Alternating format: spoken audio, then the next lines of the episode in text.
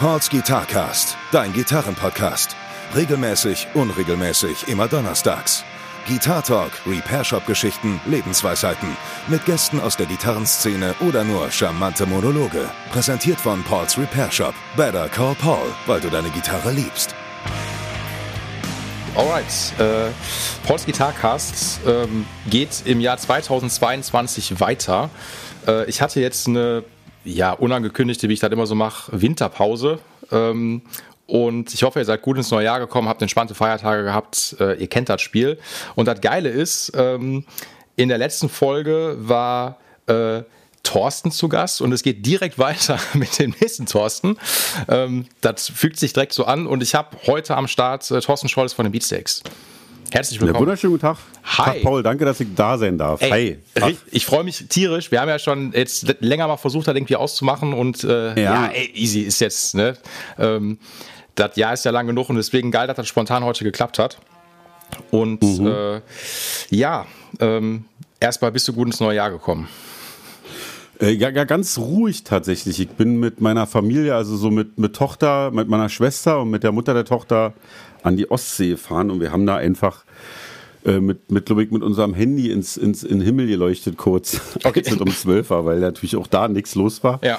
Und das, was man an Feuerwerk hätte sehen können, in einem entfernten ähm, Ostseebad Wustrow oder so, oder Dierhagen, das ist da, wir waren auf dem Dars, Fischland, das hat man nicht gesehen, weil es zu diesig war. Also war wahnsinnig ruhig und wahnsinnig ähm, äh, belanglos, was ich aber ganz geil fand, weil ähm, in Berlin bleiben hätte auch keinen Sinn gemacht, weil auch hier war ja nicht los. Ja. Außer dass ein paar Trottel wieder versuchen, sich umzubringen mit irgendwelchen China-Böllern, die sie sich im Ausland besorgt haben. Und darauf habe ich mit fast 50 echt einfach gar keine Lust mehr. Ey, voll, also ohne Scheiß, ne? Ähm, ich muss gestehen, wenn Silvesterknaller generell verboten werden, habe ich gar kein Problem mit. Also, also es ist, äh, ich, ich finde es geil, wie es ist. Ähm, ich stehe auf Knallerei auch gar nicht.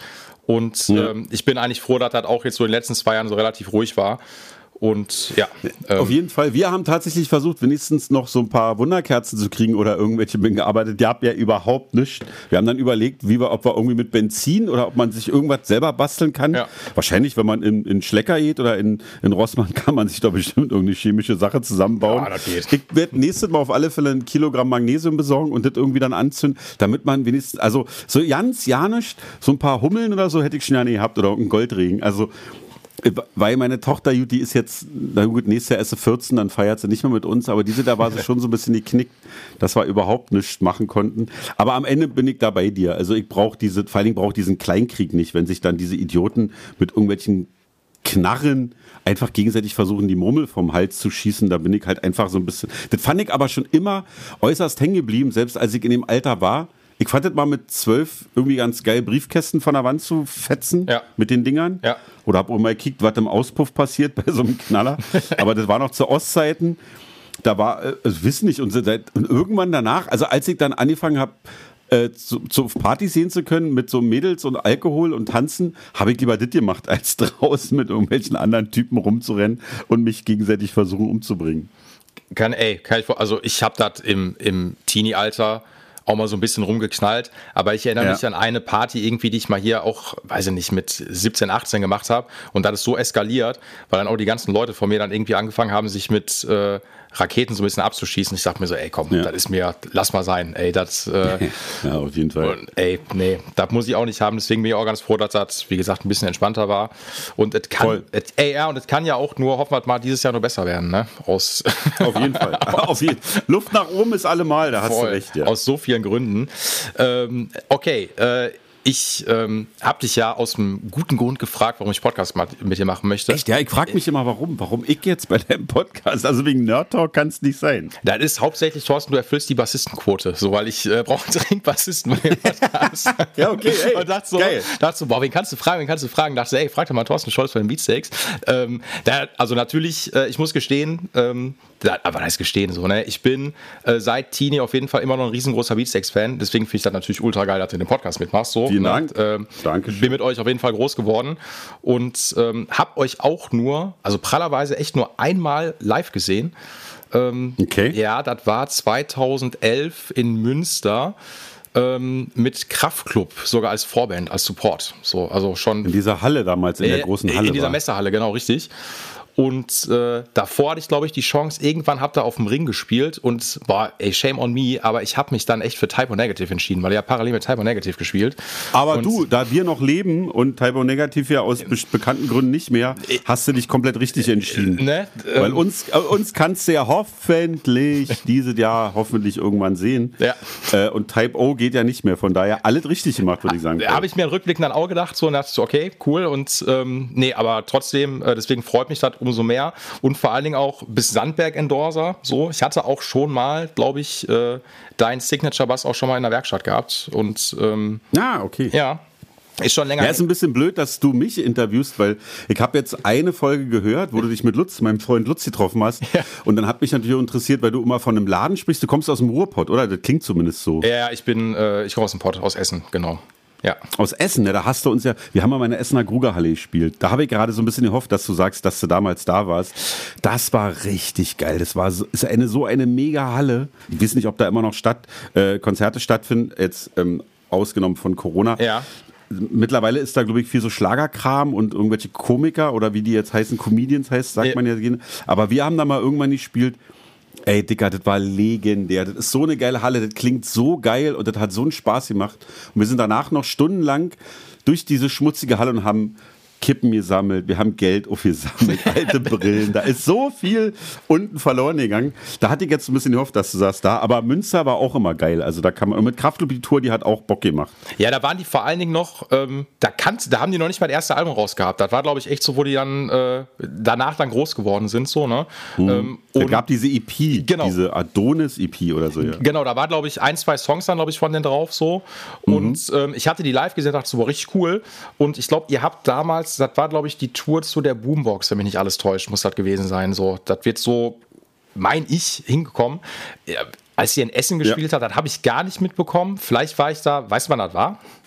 In der Ja, Ruhrhalle? ich glaube, Essen war noch vorher. Okay. Das war dann, glaube ich, Essen muss, also ich, ich bin ja da auch mit Zahlen ultra schlecht, ich habe mich da auch überhaupt nicht vorbereitet, aber man weiß ja ungefähr, wie lange Kraftclub jetzt am Start sind, das muss jetzt wohl auch so ein bisschen mehr als zehn Jahre sein, wa? Jo, So ja. Boombox ist, also jetzt sind es immer, wir nehmen jetzt mal diese drei Jahre Pandemie oder plus minus, Ja, ja, ist der bei uns jetzt, sind so 12, 13 Jahre und ich glaube, Grugerhalle war davor, das war so die Zeit, da haben wir halt in Köln gespielt, in diesem Palladium zwei, dreimal, dann die Westfalenhalle gemacht und dann war immer noch genug Kapazität, um in der Grugerhalle zu spielen, um in, in Münster, also das ist ja alles irgendwie, äh, wie sagt man, eins Live-Gebiet, der Sektor. Ja, genau, Und da haben wir, glaube ich, in jeder scheiß Halle, die da irgendwo noch rumstand, haben wir da spielen können. Und die waren dann irgendwie auch glücklicherweise voll. Das war so diese, diese Voll-High-Zeit. Und Ja. äh, mit, ja, das muss schon ein bisschen her. Das ist auf alle Fälle schon ein bisschen her. Ich weiß, ähm, ah, ich glaube, ich weiß auch gar nicht, ähm, da musst du mich vielleicht ein bisschen korrigieren. Äh, du bist ja, glaube ich, seit der Living Targets erst bei den Beatsteaks, oder nicht, ne? Die, äh, das ist die dritte Platte, war ja genau, die 48, 49, da war Genau. noch Steffi. Jo. Dann kam Launch, Ja. nee, Steffi und Ali, dann kam Launch, da war noch Ali dabei und Thomas. Und ich bin zu den Aufnahmen oder kurz vor den Aufnahmen zu Living Targets dazugekommen. Bin dann halt in Köln mit bei den Aufnahmen dabei gewesen und dann auch in Berlin als Billy Gold den Rest der Platte pro Jahr, genau. Also quasi, ich hatte keinen Bock mehr auf, auf, auf Highway Tiger, ich bin dann gleich dazu gekommen, als die Band in Nightline einstieg. Ey, könnte schlechter ja, bevor laufen. man ne? mir vorwirft, sag's lieber selber, weißt du? könnte schlechter laufen. Ich war, also, ich, ich krieg, ich weiß nicht, ob du das mal, äh, ein Kumpel von mir, der hat die oder hat mir mal die Dings geschenkt, ähm, die DVD, die ihr rausgebracht habt, äh, Muffensausen. ich, Muffensausen, ne? ja, oder? genau, richtig. Und ich meine, du hast irgendwie, glaube ich, erzählt, ähm, oder in irgendeinem Interview, ich weiß es nicht mehr, da du dir, glaube ich, immer bei Let Me In, glaube ich, bei dem Basslauf voll einen abgebrochen hast oder sowas und den irgendwie nie hinbekommen Ja, ja, hast. ich habe den nicht verstanden. Also der, der, der Basslauf ging, aber der Reingang in die Strophe wieder, Ja, ja. den habe ich nicht verstanden. Und wir hatten damals Tom, unseren FOH-Mann, also unseren Soundmann, der immer noch mitfährt, Jo. Der länger dabei ist als Icke. Jo. Der ist halt auch ein hervorragender Bassist. Ja. Und der hat es auch versucht zu spielen, der ist dann auch gescheitert und dann hat den Bass Peter gespielt. Okay. Weiß ich noch. Ja.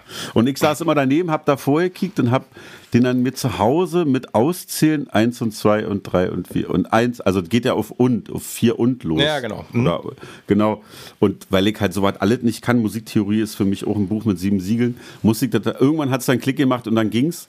Und aber das Gefühl habe ich jetzt auch immer noch, wenn es bei, Monster zum Beispiel ging es dann auch so weiter, dass ich irgendwann manchmal so Riffs einfach erst ganz, ganz, ganz viel später als die anderen verstehe. Jo. verstehe.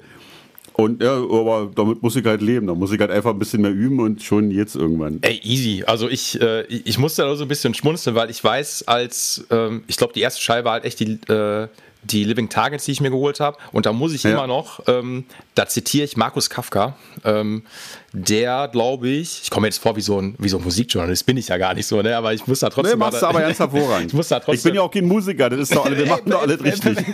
Super, das, das, das, gefällt mir.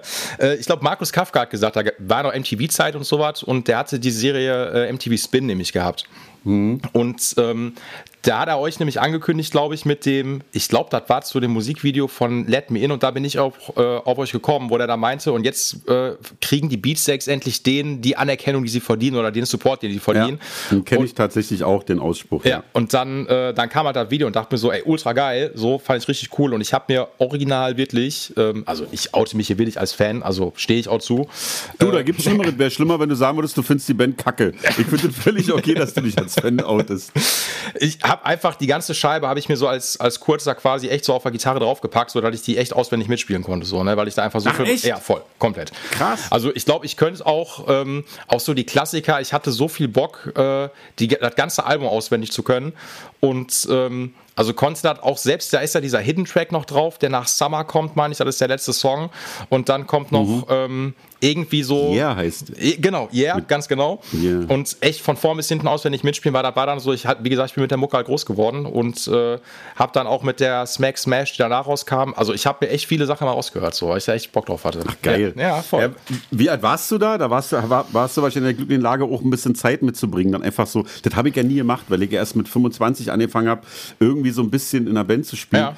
Nie Zeit gehabt, einfach so ein ganzes Album, das, das, das hätte ich immer mal gerne gemacht, aber da war dann ab da bei mir keine Zeit.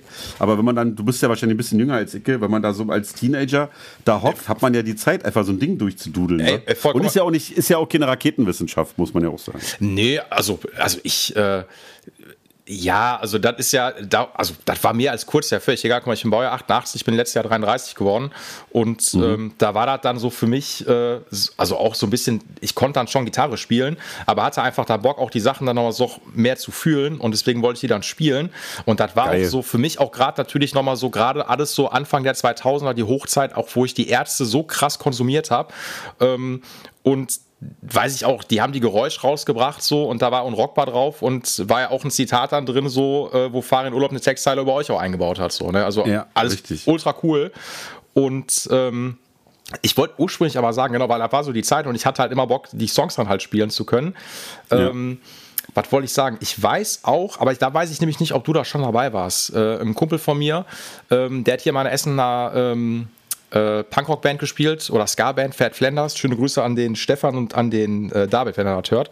Ähm, und ihr habt auf jeden Fall, meine ich, mit Julius Leberhaus auch gespielt, also ein ganz kleiner Schuppen. Und da weiß ich aber nicht, ob du da schon dabei warst. Das, äh also wie, äh, tatsächlich ganz viele. Ich habe ja auch noch die, also bei uns, wir sind ja auch noch ähm, mit, mit dem Sprinter los, die von der SIG dabei war. Das war jetzt ja nicht ausschließlich Nightliner. Ja. Ich kann dir aber nicht sagen, wie hieß der Laden? Julius Leberhaus. Das ist eigentlich ein Jugendhaus. Und, äh, mhm. Ich kenne das vom Namen. Und ich hab, war da, glaube ich, noch nicht mit dabei. Das muss dann vor 2000 gewesen sein. Also kann, das kann sein. Ich weiß auch, ja. oder, oder, oder Zentrum Altenberg, wo ich ja der Stefan Spiller auch mal gebucht hat zu der Zeit, hat er, da kenne ich auch eine Story. So, und das, aber das, kann, das können Zeiten gewesen sein, wo du vielleicht noch nicht äh, ähm, noch nicht als Basser dabei warst. Das weiß ich auch nicht Kann so sein. Ja, ich war auch, ich bin relativ lange als, Achtung, ich mache Gänsefüßchen Backliner mitgefahren.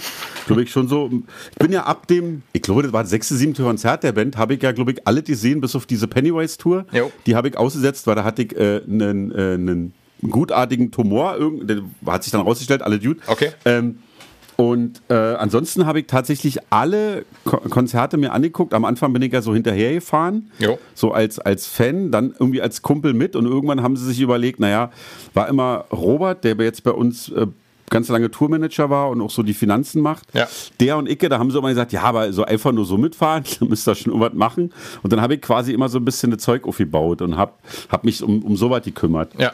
Robert hat dann Merch gemacht und deswegen kann es auch sein, dass ich so weit einfach dann aber nicht mehr richtig im Kopf habe, weil das halt, wie gesagt, wenn man nicht selber gespielt hat, war Klar. das so ein bisschen. Ähm, Warte, da ist so raus aus dem Kopf wahrscheinlich, ja. Äh, voll. Ich meine, ey, äh, ihr habt ja jetzt auch nicht gerade wenig Shows gespielt, so in den letzten Jahren, muss man dazu sagen, wenn du da noch als Backliner mitgefahren bist, äh, das ist ja auch schon, guck mal, wir haben jetzt 2022, das wäre dann über 20 Jahre auch schon her, so, ne? Das ist schon. Ja, ja, auf jeden Fall. Und ja, genau, zwischendurch halt auch Jahre, da waren es halt auch über 100 Konzerte. Jo. Das hat sich dann alles so auf ein bisschen weniger eingepegelt, weil man ja irgendwie ja doch am Ende nur deutschsprachig und so ein bisschen Europa, aber Europa musste man sich ja leisten wollen. Ja. Weil das da halt, weil das halt natürlich in Barcelona spielen mit deiner Crew, mit deinem Bus, da, da fährst du bloß hin, wenn du wenn du Geld über hast oder wenn du über haben willst. Ja. Und deswegen war, war, war das schon eine ganze Menge, das stimmt. Ja. Wie bist du denn, also komm, wenn du jetzt sagst, wenn du da Anführungszeichen gesetzt hast, dann, äh, das hatte ich ja mit dem Lutz quasi auch gemacht. Ähm, Ja. So ein bisschen, äh, wie man angefangen hat, wie du quasi so, äh, ja, ich sag mal, in die Musik Musikszene eingetaucht bist, so, dat, äh, da gibt es da bestimmt noch Anfänge für, ne? Ja, ja, auf jeden Fall. Und Lutz, ich muss ja immer unbedingt dazu sagen, wenn ich hier Backländer sage, setze ich es endlich äh, äh, wirklich in Anführungsstrichelchen, weil ich habe dann heute mit Lutz noch kurz geschrieben, weil ich äh, ganz froh war, den mal wieder so zu hören. Jo. Und wir haben auch wenig immer Kontakt, weil der in Oslo lebt und so. Ja. Aber ich freue mich immer, der meldet sich immer, wenn er in Berlin ist und für Richard da irgendwelche Atom, äh, Atomphysik-Sachen irgendwie klären muss. Jo. Und manchmal sehen wir uns und da habe ich mich gefreut. Und ich bin natürlich weit davon entfernt, ein wirklicher Backländer zu sein, aber damals in irgendwelchen Jutzes, in Lea oder so, habe ich halt die Sachen aufgebaut. Dazu gekommen bin ich ganz einfach durch äh, den offenen Kanal Berlin, kann man einfach so sagen. Ich bin damals als, als People, so, das war dann so Wendezeit. Ähm, ja, mit 16, ich war 16, als die Wende war. Und da war schon so ein bisschen, da habe ich viel so Madness-Specials, weil mir ein Kumpel in der Ausbildung so Ska und Trojan und so Rocksteady Two-Tone-Kram gezeigt hat. Das fand ich ganz geil. So ein bisschen Ostpunk, Skeptiker, Feeling B fand ich gut. Jo. Und dann ging es so ganz schnell so mit, mit, mit so, mit so Ami-Punk-Kram, wobei das war erst so Kali-Scheiß, so, also Green Day Offspring, also bevor die halt dann so richtig berühmt waren und noch als sie berühmt waren. Und dann ging es ganz schnell so mit Punkrock Hardcore. Auch so viel, so viel Straight Edge Kram und ähm, Equal Vision Records und diese ganzen, diese ganzen Revelation Records, diese Ja. ganzen Labels. Und dann waren ja bei uns in Berlin diese Hardcore-Matinees im Trash und im Esso und im Böckler Park. Also von ganz klein bis das Hardcore wurde ja dann so ein bisschen, auch ein bisschen popkulturell relevant. Ja. Und da bin ich immer zu so Shows gegangen. Und dann haben wir irgendwann, mein, mein Kumpel Robert, der besagte Robert und ich, irgendwann eine Radiosendung im offenen Kanal gemacht, den, den Hardcore Night Fight, angelegt an eine, an eine Sendung bei äh, Rock Radio B, dem Vorgänger von Radio Fritz hier in Berlin. Ist Ja. ein, war mal ein relativ cooler Sender. Und dann haben wir uns so Bands eingeladen aus dem Umfeld. Murdered Art, Real, Female Trouble, damals noch Female Trouble. Ähm, also ganz, und unter anderem auch die Beatsteaks. Und dann sind wir danach Bier saufen gegangen. und haben gemerkt, dass wir das jetzt gut können, zusammen Bier trinken und uns, ähm, ich muss hier immer mal ganz kurz immer zwischendurch mal schauen, dass auch noch alles läuft. Easy.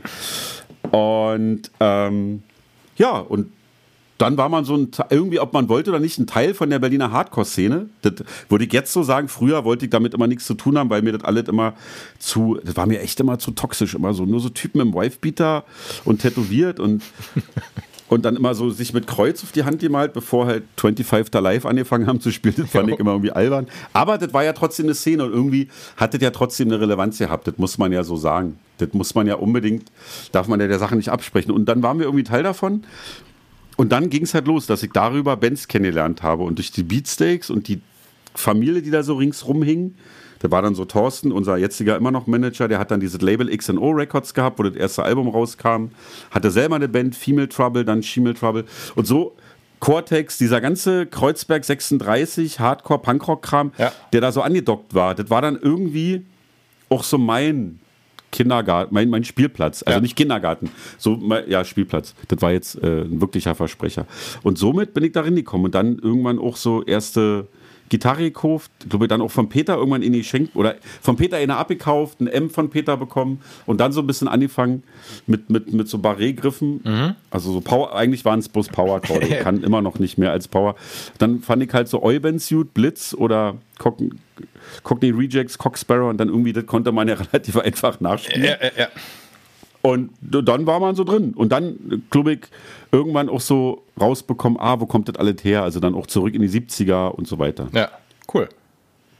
ist also war, glaube ich, so ungefähr ganz kurz. Zu Ostzeiten weiß ich noch, dass ich eine Zeit lang äh, äh, mir mit versucht habe, mit zwei Kassettenrekordern und einem Tape Mix-Kassetten, da fand ich so, äh, so Breakdance, Beat Street, Wildstyle, diesen ganzen Hip-Hop-Kram, so mhm. mit Breakdance und und Mixing, das fand ich gut. Da gab es aber nichts, weil wie gesagt, äh, das klingt ja immer bescheuert, aber das gab ja keine Plattenspieler oder irgendwas. Ich hatte halt ein Tonbandgerät von Tesla und habe da versucht, so Mixe zu bauen wie Bomb the Bass. Das klang halt ganz grauenhaft. Das war kurz eine Phase, auch so Beastie Boys, Run DMC, LL Cool J. Jo, voll geil. Und dann kam aber relativ schnell so, was waren, Wende war Ende der 80er, Anfang 90er, dann kamen ja dann die 90er und die waren ja für Rockmusik, wird ja immer drüber, äh, die 90er, aber für mich waren die 90er ja, also von von Soundgarden über Oasis, das hat ja alte Nirvana, das war ja alles 90er. Ja, voll. Und auch diese ganze Hardcore-Hochphase, wisst ihr, wo dann auf immer Slapshot im ausverkauften SO36 gespielt haben. Ich meine, zieh das mal rein. Die Band, die würden jetzt wahrscheinlich vor 150 Leuten irgendwo spielen. Mhm. Aber die haben dann halt in Berlin oder Sick of a Doll haben immer im Esso gespielt oder sogar mal im Huxleys vor 1500 Leuten. Das ist ja total irre für so eine Musik. Voll. Definitiv. Das war alles 90er und dann, ja, genau. Das war dann viel Gitarre. Da war Gitarre sehr wichtig für mich. Deswegen habe ich auch angefangen, Gitarre zu spielen. Er ist ja, finde ich, auch immer noch. Legitim, war? Ey, voll. Ich meine, ich sagte halt, er ist ja ein Gitarrenpodcast, ne? Und ich, ich habe ja auch aus Gründen äh, viel mit Gitarre auch zu tun. Und ähm, das ist ja, finde ich, halt immer noch das Instrument, so was die irgendwie, also ich sag mal, irgendwie ist Gitarre immer so ein bisschen wie Englisch. Ne? Ähm, das ist erstmal alles recht easy. Also man kann das, irgendwie kann man das irgendwie so ein bisschen so. Man kommt auch relativ schnell da rein. Du musst keine Noten lesen können. Du reicht, wenn du irgendwie Tabs hast und wenn du den Power-Chord oder den Punkrock-Akkord hast, ey, kannst du jeden Song der Welt spielen. Das ist das Geile daran, so weißt du? Auf jeden Fall. Ich glaube auch, dass das damals, also gut, ich war ein bisschen älter, aber so viele, die damals auch angefangen haben, dieser Unterschied zu jetzt sitzen die Kids am Laptop und bauen irgendwas in Fruity Loops oder Ableton zusammen, ist der Unterschied ist ja nicht so weit. Und da muss man auch immer aufpassen, dass man so als Kind der 90er, der so mit, mit, mit Hardcore, Punkrock, Rock, Grunge, diese ganzen Spielarten von Gitarrenmusik aufgewachsen ist, dass man sich da nicht erhebt über diese, die Kids, die jetzt da am Autotune drehen und 808 äh, Kicks da setzen im, im, in irgendwelchen MIDI-Kram. Das ist genau das Gleiche. Das ja. war das Naheliegendste. Du wolltest nicht unbedingt gar, auf gar keinen Fall in irgendeiner Jazzband spielen. Du hattest keinen Bock auf Weltmusik, auf diese ganze Scheiße. Ja. Ähm, dieses ganze große, pompöse war egal. Und dann kam Nirvana und dann hast du Molly's Lips, das sind zwei Akkorde. Und dann kriegt eine Gänsehaut, wenn ich davon rede. Ist einfach ein, ist zwar jetzt auch kein, also ist scheißegal, das ist halt ein Cover, aber egal. Und dann konntest du das nach, ach so, ich kann, das, kann Barré-Griff spielen, da kann ich ja Molly's Lips und ja, Ramones und so weiter. Aber wie geil. Und das ist jetzt, und jetzt ist es halt einfach, andere Musik zu machen, ganz einfach. Und man, man denkt selber, man kann was. Und nur darum geht's ja. Voll. Weil die anderen denken, ist ja erstmal scheißegal. Und ich glaube, die Leute, die sich jetzt aufregen, bin ja auch so ein Kind der 90er, so mit Visions Magazin. Und wenn man da oft liest, dass dann immer so, äh, Autotune-Rap, die Kids geben jetzt so einen Fick uns gegenüber und sagen, ey, verpiss dich. Das ist cringe, was du da erzählst. Das ist mir total Latte. Ich mach einfach meinen mein Sound. Das war genauso andersrum. Damals mit, mit diesem Punkrock-Hardcore-Kram. Keiner konnte, ey, Hardcore, wie mit meiner ersten Band, wir haben versucht, Hardcore zu spielen, wie schlecht das war. Man musste ja auch können. Und jetzt im Nachhinein rückblickend hört man sich halt Bands an und denkt so, ja klar, das sind halt irgendwie. Äh, Rich Kids on LSD sind halt zu Recht gut, weil der Bass halt ein Schwein ist. Oder äh, wisst ihr, das ist ja. Minor Threat oder, oder Black Flag sind einfach Bad Brains oder so wahnsinnig gute Bands, weil Hammer-Musiker waren und so wird es jetzt auch sein. Irgendeinen ich sag jetzt mal, nehmen wir mal einen Capital Bra, mhm. ist halt ein guter Musiker. Das ist die Geschmackssache, was der macht, aber der hat halt einfach ein Händchen für gute Melodien, für Pop, wie auch immer. Und dann ist das halt einfach ähm, total legitim. Und das finde ich, war damals, wie du schon sagst, du hast es genau richtig gesagt, voll geil. Du konntest einfach mit einem Akkord, du konntest mit einem Griff musste man musstest ja nicht mal die Seite wechseln. Du Nein. konntest ja drei, äh, drei, Seiten haben ja gereicht. Voll. Wa? Du musst den einfach nur, du musst den ja nur irgendwie verschieben. Du musst nichts machen. Die Hand kann versteifen und dann verschiebst du den einfach so ein bisschen. Kannst einfach, Voll. Ich habe ja auch eine Zeit lang Gitarrenunterricht gegeben. Ich habe das den Kids dann auch immer gesagt und sagt dann so, ey, es ist ultra einfach so, ne? Und ähm, das ist Geil. Äh, ja, ist, äh, und ich finde es halt, wie gesagt, es ist halt immer noch.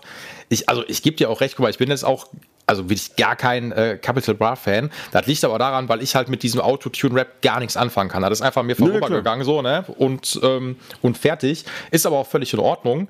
Ähm, am Ende sind aber wie immer so, ist es Geschmackssache. So, man kann ja trotzdem unterscheiden, ob das jetzt handwerklich Hand und Fuß hat oder halt nicht so. Und das hat es halt irgendwo schon so, ne? Das äh, würde auch wahrscheinlich. Ja, auf jeden Fall. Ne? Das wird auch klingen, wenn man jetzt nicht diesen Autotune. Das ist ja einfach nur so eine, das ist ein Effekt, nicht mehr, nicht weniger.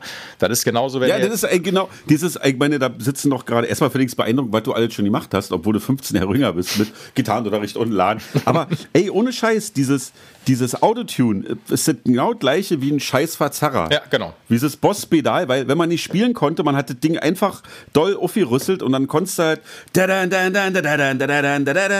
und schon klang es gut. Und jetzt machst du Autotune an und schon klingt es gut. Ja. Und äh, fr früher als damals die Warten mit Chuck Berry oder bei, bei Zurück in die Zukunft, Gott, der hat dann verzerrt, das war ja der Teufel. Natürlich müssen das alle erwachsenen Leute über 35 das zutiefst verachten. Das ist ja fast blöd, dass ich teilweise die Sachen gut finde und teilweise die gleiche Musik gut finde wie meine Tochter. Dann bin ich immer ganz heimlich und versuche immer, ihr nicht zu sagen, ja, finde ich auch geil, damit es nicht so peinlich für sie wird. Schämt, ja. Aber du hast voll recht, Autotune und der Verzerrer ist genau das gleiche. Nur halt 50, 60 Jahre später. Na, mehr, wa? 60? Ja, 60. Ja, boah, da müsste ich auch noch mal ganz tief, aber ich muss, ich muss gerade an diese äh, Zurück in die Zukunft, äh, also ist halt meine Lieblingstrilogie, ich liebe die Filme über alles so, ne? Und ähm, Ach echt, ja? Voll, ey. Und, also ich bin, ich habe bei mir im Shop habe ich halt ein, äh, ein fettes Poster einfach von äh, vom ersten Teil einfach hängen und das ist eine der wenigen, geil. also ja, es ist eine der wenigen, ich sag mal Trilogien, wo ich sag, da ist jeder Teil geil. Also da gibt's keinen, wo ich jetzt sag so, ja, der war nicht so gut. Ja, das sagst, aber das sagst du als Fan, weil ich habe nämlich mir die gekauft vor ein paar Jahren und ich war dann bei zwei und drei so ein bisschen enttäuscht.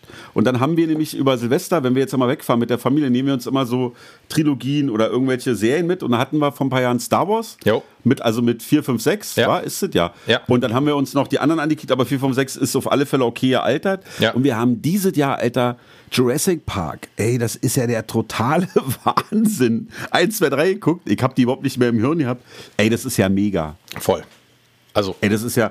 Und ich glaube, nächstes Mal müssen wir mit, mit Zurück in die Zukunft probieren. Aber gegen Jurassic Park, ich weiß nicht, ob. Ey, das war, ich war, ich war total. Ich war so, Alter, was ist denn da los? Das ist ja Wahnsinn. Ja, und vor allen Dingen, wenn du überlegst, ich glaube, Jurassic Park, also der erste ist halt von ey, 94 oder 95 oder sowas. so, ne? 93, Drei- 93, 93, also Ja. noch früher.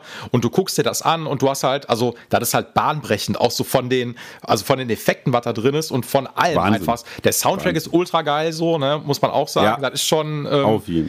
So, ich fand den zweiten auch cool, der dritte fällt so ein bisschen aus der Reihe. Ähm, ist halt so eine Fortführung nochmal gewesen. Ich glaube, der, der, Nö, ja. der zweite, muss ich erzählen, der hat mal äh, so einen Sonderpreis bekommen, ähm, weil am Ende läuft ja einer von den T-Rex durch, äh, ich weiß nicht, irgendwie durch eine Stadt und haut. Also frisst unfassbar viele Menschen auf, macht unfassbar viel Chaos. Und der Film wurde halt mehrfach für die Goldene Himbeere nominiert, so und hat auch viele abgeräumt.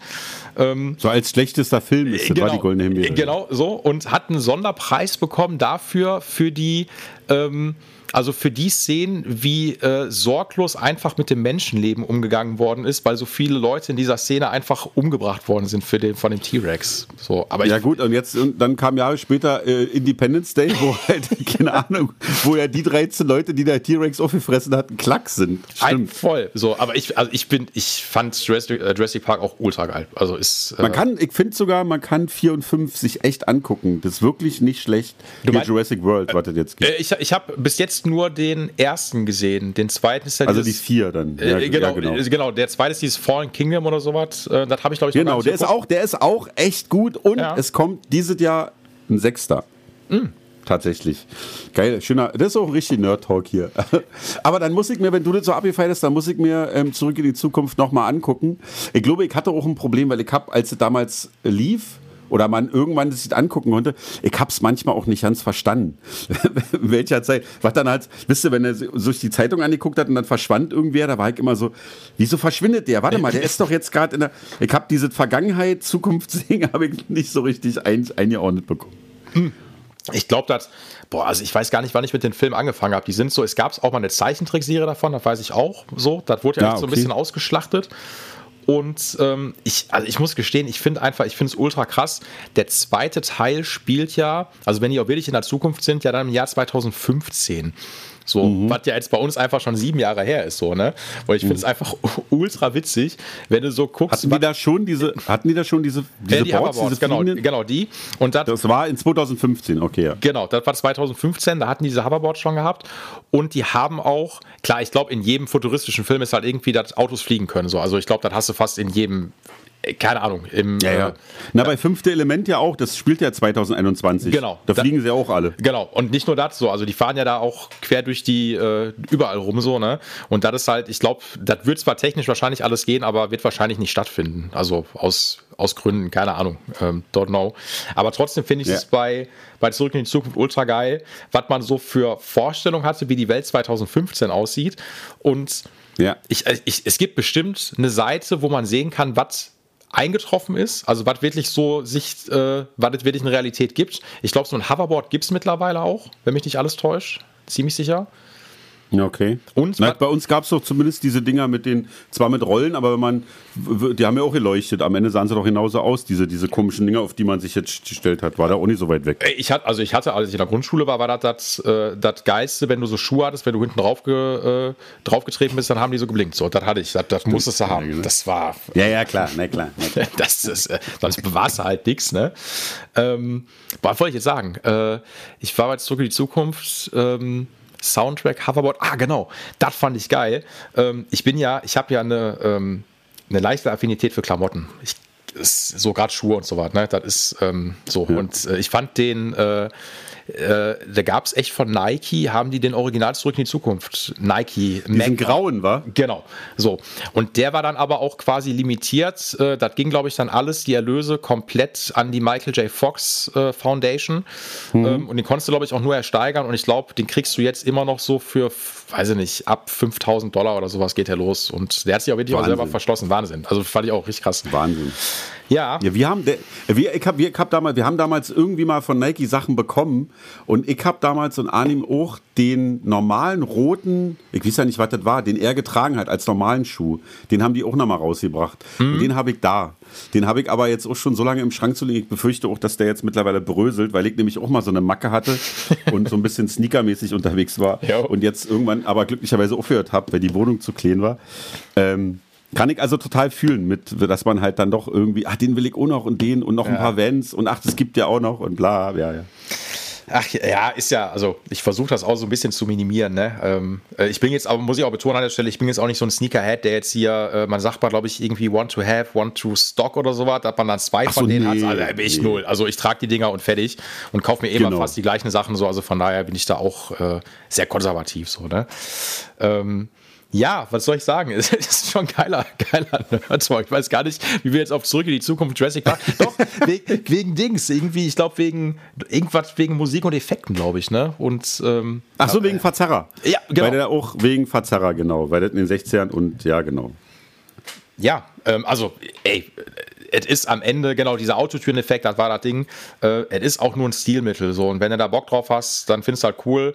Und ich glaube, am Ende, das muss ich auch noch sagen, ähm, ich manchmal ertappe ich mich auch dabei, dass ich dann mit meinen 33 Jahren dann irgendwie sage, so ja, die Kids von heute, die hören auch irgendwie nur so Kackmusik. Also das denke ich mir. Und dann korrigiere ich mich aber und denke mir, ey, ganz ehrlich, Paul, guck mal, was du noch so mit 13, 14 auch an Mucke gehört hast, wo ja. die Generation, ähm, ich sag mal, vielleicht du oder vielleicht äh, die, die einfach 10, 15 Jahre älter sind als ich gesagt haben, was ist das denn für eine Scheiße? So, weißt du, das ist halt, es ist auch immer das Gleiche. Es ist, das du hörst mit, also mit 12, 13, wenn du nicht das große Glück hast, wie Lutz Buch, dessen Bruder ihm dann halt die erste Journey oder, nee, die erste nicht Journey, ähm, die erste ACDC oder irgendwas vorgespielt hat, das hatte ich ja auch nicht. Ich habe irgendwann auch Modern Talking gehört und äh, Popmusik aus den 80ern. Ja. Also hörst du jetzt halt Popmusik und da Rap jetzt irgendwie im Mittelpunkt der Gesellschaft oder im, im, Pop angekommen ist, sind diese ganzen ach so harten Typen einfach, die machen einfach lullige Popmusik. Ja. Also findet halt Kids um 11, 12, 13 halt gut. Die hören halt noch deine Freunde und dann, wenn sie cooler sein wollen, hören sie halt Capita Bra und wenn sie noch ein bisschen cooler wollen, Farid Bang und Bushido und am Ende sind ich war, ich war ja auch schon mal bei einem Bushido-Konzert in der Columbia-Halle.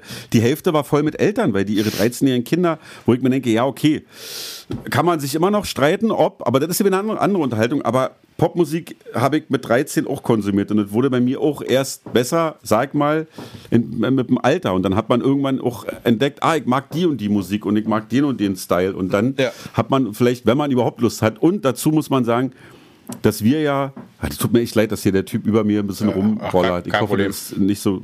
Aber für den geneigten Hörer mal kurz, wir machen das nicht, um euch zu ärgern.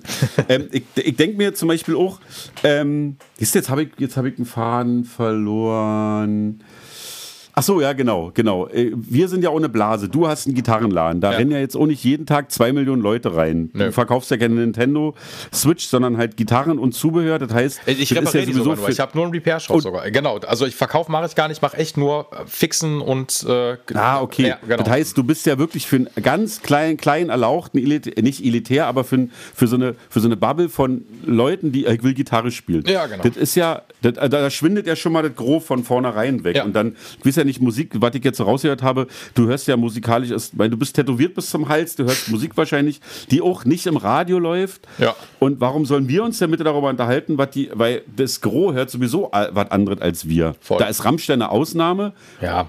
Und, aber selbst wir, als es bei uns so richtig, richtig lief, liefen wir ja auch nicht, im, da liefen wir in Berlin und vielleicht mal bei 1 Live im Radio und Mhm. mal vielleicht oben bei Delta Radio. Aber ansonsten liefen wir auch nicht im Radio. Wir waren ja trotzdem noch eine Nischenband.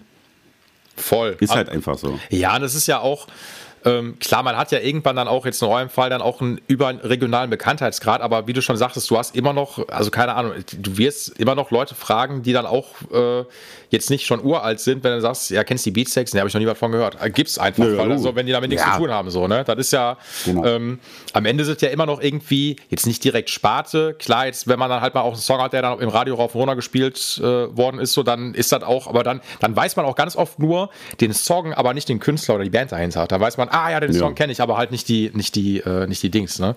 Die, Geht mir ja selber so jetzt, wenn ich gerade höre und da kommt mal irgend so eine Popnummer von äh, Wissig, wo ich dann irgendwann raus, ah, das ist Gigi Agostino, jetzt äh, Wissig, ja, den fand ich gut.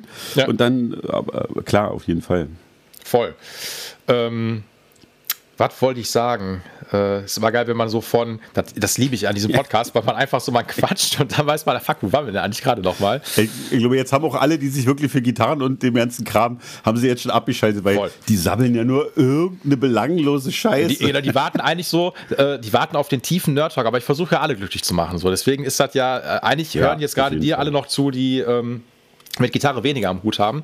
Nee, das soll ja Genau. auch, ich will ja auch gar nicht, also ey, das fände ich auch ultra langweilig, wenn ich jetzt sagen würde, so, ja, Thorsten, ähm, welche EQ-Einstellung hast du denn an deinem Effektboard? Bla, bla. Das, also, weißt du, was ich meine? Das ist so, das ist, Ja, ja, also, du kannst mir das gerne erzählen, ne? aber dann denke ich mir so, ja, whatever, so, das ist, äh, Das Problem ist, dass ich ja bei, beim IQ denke ich mir, da bräuchte ich auf alle Fälle einen Equalizer im Effektboard oder in der Signalkette. Das habe ich ja nicht. Ich habe ja wirklich, das ist ja bei mir auch wahnsinnig übersichtlich. Ich habe seit, seit Ewigkeiten einen Lautmacher und einen Big Muff. jo. Und dann immer mal, wenn wir zum Beispiel die Beastie Boys covern und ich halt irgendwie versuchen will, den Sound von Sabotage hinzubekommen. Geil. Und da habe ich es mal mit einer Ratte probiert. Dann habe ich mir mal die original alte Ratte bei eBay ersteigert für sinnlose 200 Euro. Am Ende mache ich es mit einem Metal Zone von Boss. Jo. So, das ist mein Setup. Und dann hab ich, haben wir irgendwann mal äh, Motorhead gecovert mit Ace of Spades. Dann gab es so ein Motorhead, ähm, äh, so ein Treter, der Ja. heißt irgendwie auch mit Ö, weiß ich nicht genau, wie der heißt. Ja. Den habe ich sogar geschenkt bekommen von dem Typen, der ist Hammer, den benutze ich. Und dann habe ich mir irgendwann noch von Aguilar irgend so ein Ding geholt, weil der einen ganz geilen Booster hat. Das ist alles. Und dann spiele ich halt einen Röhrenamp, schon immer. Und eine, eine Ampeg-Box oder eine Fender-Box, weil die ist auch, aber die habe ich auch nur, weil sie ein bisschen leichter ist, weil man die Clubs besser hoch und runter tragen kann. Weise- weise das ist- Entscheidung. das, ja, das ist halt wirklich das Einzige und äh, ja, bestes spiele ich seit eh und je entweder diese Fender Sandberg-Dinger, diese Signature-Teile, Mhm. oder ich habe noch zwei Fender Jazz-Besser aus den 70ern, die ich mir irgendwann mal für echt relativ günstig Geld geschossen habe. Und das war es eigentlich. Und ich will das auch ja nicht. Jetzt habe ich gestern oder vorgestern äh, so ein kleines Tutorial von Fat Mike gesehen. Der hat dann so echt so Arca ähm, also hier ähm, Rich Kids on LSD Songs und irgend so andere Sachen gespielt. Jo. Und meinte, er spielt alles mit so einem ganz dünnen Pleck. Und ich habe ja eigentlich fast so, so Eiskratzer, so relativ dicke, Ja. große von Dunlop, diese, diese gelben, ich glaube gelb ist es. Ja. Und er spielt ja eigentlich diese grauen, die original grau sind, glaube ich 6, 0,6 Millimeter ist es, wa? Diese Nylon-Dinger oder was? Oder, ähm, Ja, und äh, die, die hat er sich. Wow. Warte, ich muss mal kurz kicken, weil ich habe nämlich hier so ein paar hier. Ja. Genau, bei mir sind es halt. Bei mir sind es halt die, kann ich jetzt nicht mal lesen. Was steht denn da drauf? Äh, 7,3 Millimeter. Nee, 0,73 von Dunlop, diese Eiskratzer. Ach, die, alles klar, ich weiß, ja, die Kelch. Hm? Das sind ja auch diese typischen ähm, Bassblacks schon fast, ja. Genau, genau. Und auch schön groß. Und äh, jetzt habe ich mir überlegt, als ich den gesehen habe, geil, der spielt ja so dünn. Da kann man nämlich dieses, also diese 32. Attack-Dinger spielen. Viel geiler, ohne dass die Seite immer so doll mitballert. Ähm, Und da werde ich darauf mal wieder umsteigen. Aber ansonsten versuche ich das alles möglichst äh, mit, mit möglichst wenig Veränderungen durchs Leben zu gehen, weil da muss ich mich immer wieder mit neuem Scheiß beschäftigen. Und ich finde, bei einer Rockband, wie wir sie sind, da ist es wichtig, dass der Bass halt mit der Kickdrum irgendwie ein Fundament bildet. Und da will ich auch ja nicht, was soll ich da jetzt groß rumprobieren? Ey, ohne Scheiß, finde ich ultra geil. Haben wir das auch abgehakt schon, den, den Nerd-Talk. Sehr gut. Ja, bei Seiten, du hast mit Lutz viel über Seiten gesprochen, da bin ich so, ah, okay, Seiten mal wieder, da bin ich auch so ein bisschen, weil wir haben so zwei Stimmungen, eh mal unsere, ja, ist auch so geil bei uns, da wirst du gleich wissen, wir haben die E- und die BS-Stimmung. Die- die das heißt, die- E-Stimmung, ja, E? die E- und die BS-Stimmung, BS wie Beatsteak-Stimmung. Ja, mhm. Und die E-Stimmung ist einfach EHD, also E EH, EAH, EADG, also EADG ganz normal. EADG, genau so. ja, mhm, ja. Geil. Und die BS-Stimmung ist einfach alles einen Halbton tiefer. Ja, also, So. okay, ja. Und dann, ja, und dann, dann gibt es, glaube ich, ein einziges Lied auf der Smack Smash, da gibt es eine Drop-D-Stimmung. Da haben wir dann gesagt, dafür habe ich mir immer noch so ein Drop-D-Ding da oben, so ein, so ein Ding, wisst ihr, wo man umstellt. Oben an der Mechanik, so eine Mechanik, die man so Drop-D äh, stellen kann. von, von Hipshot wahrscheinlich, so ein D-Tuner ja wahrscheinlich. Genau. Ja, mh, Der, genau. hat dann aber, der hat dann aber nicht so geil funktioniert. Immer wenn ich den wieder zurückgemacht habe, war der Bass verstimmt. Nee, ja, dann ich- gesagt, ich kenn das, Nee, ja. komm, und dann auch mit einer 120er Seite mal probiert. Alles Mist. Dann habe ich mir irgendwann normale Seiten dann von GRS-Seiten, die habe ich dann auch, ah, nee, erstmal Sandberg, glaube ich, die haben mir GRS-Seiten besorgt für relativ für einen schmalen Taler. Mhm. Und dann habe ich die einfach gespielt, weil die mir einfach zu teuer waren. Ja. Und 30 Euro für einen Satz. Und dann hab äh, wirklich mittlerweile, so mal Lucia, irgendwann Backländer bei uns mit Antec, dem Schlagzeuger von Search und Hendrik. Die waren irgendwann mal alle drei bei uns mit. War die beste Zeit. Äh, war wirklich die beste Zeit. Und dann habe ich irgendwann gemerkt, Ganz kurz, Hendrik ist, äh, ist das der Sandberg-Typ äh, zufällig? Richtig. Äh, alles klar, de- de- mit dem hatte ich sogar prallerweise mal, als ich noch, ich habe, bevor ich mich selbstständig mit meinem Shop gemacht habe, habe ich im Gitarrenladen gearbeitet. Ähm, Okay. Äh, und äh, wir haben dann auch damals ähm, in dem Laden auch Sandberg-Bässe natürlich dann im Fall, also der konnte auch bei uns Ja. ordern. Und da hatte ich auch, glaube ich, eine Zeit lang nur mal so E-Mail-Kontakt, glaube ich, mit denen gehabt, wenn nicht alles täuscht. Ja, das kann sein. Der, der saß mal irgendwann, der saß irgendwann am. Der ist bei uns mitgefahren, hat sich dann irgendwann, die waren irgendwann ja mal zu dritt bei Sandberg. Ja. Und im Laufe der Zeit haben die sich, naja, weil die halt einfach auch amtliche Dinger da bauen und weil ja mittlerweile irgendwie der Seed-Bassist, der Rammstein-Bassist, Ja, ja. Jud Icke auch und all- wirklich jeder, also selbst der, ich glaube selbst Stefan Weidner von den Onkels hat irgendwann Sandberg-Bass gehabt. Okay. Also der wirklich jeder, jeder, Jeder der so irgendwie- cool, sag ich jetzt hier Sandberg. ja, jeder, jeder hat so, ich sag mal so, jetzt, jeder Idiot hat Sandberg gespielt. Und dann, nee, aber wirklich, die haben einfach irgendwann, ich, nee, ich glaube, nee, Stefan Weidner, scheiß, Bullshit, scheiß drauf. Der Bassist von Tokyo Hotel hat irgendwann Sandberg gespielt. das entweder- war, äh, Gus- Gustav oder Georg, ich weiß es nicht mehr. Das Ja, wo man immer nicht weiß, wer wer den, ist. äh, äh, nicht von den Kaulitz-Brüdern. So. Das, äh, ja, genau. Ja, okay. Wobei man bei den Kaulitz-Brüdern auch nicht weiß, wer wer ist. Ich weiß auch immer nicht. Bill ist der Sänger, Tom Ja, ist der Gitarrist. ja, Tom ist Gustav Klum ist der, verheiratet. Genau, äh, das wissen ja alle. Gustav ist der Schlagzeuger und Georg ist der Bassist. Jo, alles und als ich gesehen habe, der hat die auch, da dachte ich mir, ja okay, jetzt verstehe ich, warum Holger mit seiner Bruder umgezogen ist in Braunschweig, warum da, warum da mittlerweile 30 Leute arbeiten. Und ähm, ja, vergessen warum. Ach so, genau. Und die haben ja irgendwann, weil der natürlich die Seiten günstig bekommen hat, mir halt immer für einen echten schmalen Taler die Seiten durchgereicht, weil genau die Tour mit Hendrik, Lutz und auch äh, Antec war irgendwann so, ey, du musst die Seiten öfter wechseln. Wir sind die dann auch ein paar Mal gerissen, weil ich so rinholze. Jo. Und dann war Wow. irgendwann so, ey, das macht schon Sinn, die einfach bei jedem Konzert zu wechseln. Mhm. Und dann haben wir die, Bass, die Bassseiten bei jedem Konzert gewechselt. Und weil wir zwei Stimmungen haben, die wir ungefähr gleich oft spielen, waren immer zwei Sätze pro Show verplant. Mhm. Und dann spielst du halt so 70, 60, 70 Konzerte. Ja, überleg mal, du würdest dafür 30 Euro die Seite bezahlen. Ich wollte ich, also, 20. wollte ich, wollte ich gerade sagen, da, da läppert sich schon ganz schön. Ne? Ja, das, das geht leider nicht. Und dann gab es irgendwann so ein bisschen was wie ein Endorsement. Allerdings haben die ja immer, wir hatten immer irgendwie entweder Pech oder Glück. Im Nachhinein bin ich immer so ein bisschen glücklich drüber, weil dann kann ich immer cool rumprollen. Die haben uns immer erst versucht, hin, uns hinten drin zu stecken, die ganze Sachen, als die Kohle dafür da war, sich eine ordentliche Anlage zu kaufen. Ihr, als ich mir irgendwann eine Ampeg-Anlage leisten konnte, neu aus dem Laden, oder eine geile gebrauchte, kam Ampeg und hat die gefragt. Davor haben wir irgendwann mal gefragt, nee, Beat West, Beat wer, Fender genauso. Und als, wisst ihr, dann kam, also wir haben, ich habe halt schon immer, mein erster Bass war, glaube ich, ein Musicman-Nachbau. Das hat sich ganz schnell erledigt, dann war ein Prezi. Jo. Und ab da, und dann habe ich mir relativ schnell bei der Living Targets äh, Aufnahmen, habe ich mir in Hamburg einen ähm, Jazzbass äh, von Fender geholt, Original Fender, Mhm. USA Fender sogar. Und auch mit Ahornhals, also heller Hals, das fand Ja. ich gut. Seiten durch den Korpus hatte der sogar, das fand ich auch geil. Jo. Und ab dann gingen die Dinger ja so durch die Decke preismäßig. Da bist du ja bescheuert geworden. Voll. Das muss ich dir halt nicht erzählen. Ich habe den noch für 1,2 gekauft oder so. Oder, und, und dann noch in, in, in Hamburg noch ein, der war fretless, den habe ich mir da noch bundieren lassen. Von einem Typen in Hamburg. Der ist immer noch mein Lieblingsbass, der ist mega. Jo. Und also neben den Sandberg-Dingern. Und ab da war das einfach unerschwinglich, einen Fender-Bass zu haben. Und die wollten auch Kinder rausrücken. Und da habe ich gesagt, ja, dann fickt euch einfach. Weil Holger, der kam halt schon zu uns, durch Hendrik natürlich, als wir halt noch, naja, im, im Hax, naja, im SO36 gespielt haben und im, in, der, in der Columbia Halle und noch nicht in den großen, großen Dingern. Ja. Und hat einfach gesagt, was willst du denn haben? Ich baue dir alles, was du willst. Du willst durch den Korpus, kriegst du. Ja. Ach, du willst die? Na, wir wickeln dir eins zu eins, die, wir bauen die Fender-Pickups aus und ich bestell mir bei, glaube ich, Semo Danken oder bei irgendjemand, bestell genau die und dann bauen wir das Ding so zusammen. Ja. Und durch den Korpus und alle. Und dann war ich so, auch ganz schwer versucht, also auch Esche und Erle, glaube ich, war, so ist es. Und schon war ich so, ja, der, ey, ganz im Ernst, diese ganzen Ami-Penner-Buden können mir am Arsch lecken oder uns. Brauche ich nicht. So haben das meine Kollegen eigentlich auch gemacht. Peter hat sich seine erste Paula mies zusammengespart. Und ähm, dann erst irgendwann kamen Leute und haben gesagt, könnt ihr nicht, wollt ihr nicht. Und da war ich immer so, nö. Warum? Läuft doch, klingt ja gut.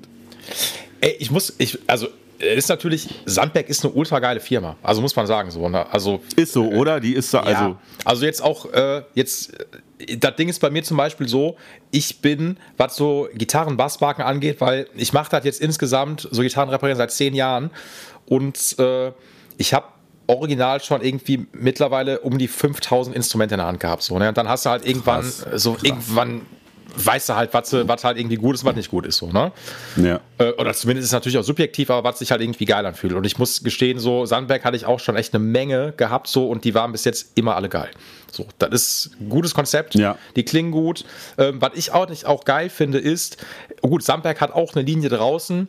Ähm, die finde ich dann optisch nicht so geil, weil es gibt Instrumente, die sehen nicht aus wie ein Instrument, sondern wie ein Möbelstück, was du irgendwie hinhängen möchtest und gar nicht anfassen möchtest. Du weißt, was ich meine? So, Diese ganzen, diese ganzen ab fünf Seiten, diese ganzen Mucker-Sachen, Ja. die die da haben, diese ganzen Serien, die sind alle überhaupt nichts für mich. Die Ja. kann ich, finde ich, ich finde es auch nur, also eben nur, der hat ja schon immer diesen Fender Jazzbass nachgebaut. Ja, genau. Und dann hat er ja irgendwann den, den Shape so ein bisschen geändert. Ja, das und da habe ich dann mhm. irgendwann auch einen bekommen. Und den finde ich nicht mehr so geil, weil ich finde, die, also diese Jazzbass-Form ist für mich einfach das Nonplusultra. Ja. Das möge für alle langweilig sein. Der gibt doch nicht wirklich. Ich hatte mal einen, einen RD, glaube ich, war von Gibson ist der. Äh, jo, Dieser, ja, dieser, ja, ja. ja, den, den fand ich mal ganz geil, aber der war so, der war so, der war irgendwie kopflastig. Mhm. Dann hatte ich mal irgendwann einen, einen SG oder SG-Bass von Jo. Mhm. Gib, Gibson. Den konnte ich aber. Und dann war alles andere. Gut, Rickenbacker sieht noch ganz geil aus, aber ich finde ja, Aussehen geht auf jeden Fall vor, Ja. vor, vor, vor, also Style geht vor Sound. Ist schon so, immer. sorry. Also, ja. Nee, brauchst du lieber. Geil. Geil, So, voll. Ja, so, super.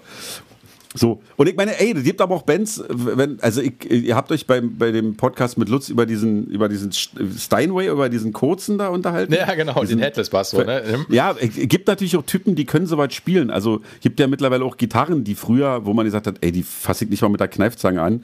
Jetzt diese ganzen jungen Bands, die spielen ja oft so krude Sachen und das sieht dann auch cool aus. Aber wenn man in so einer klassischen, wir sind ja nun mal eine klassische Rock'n'Roll-Band, Ja. ich muss da jetzt, also die haben ja jetzt irgendwann diesen, wie heißt der, 40, 48 von, von Sandberg?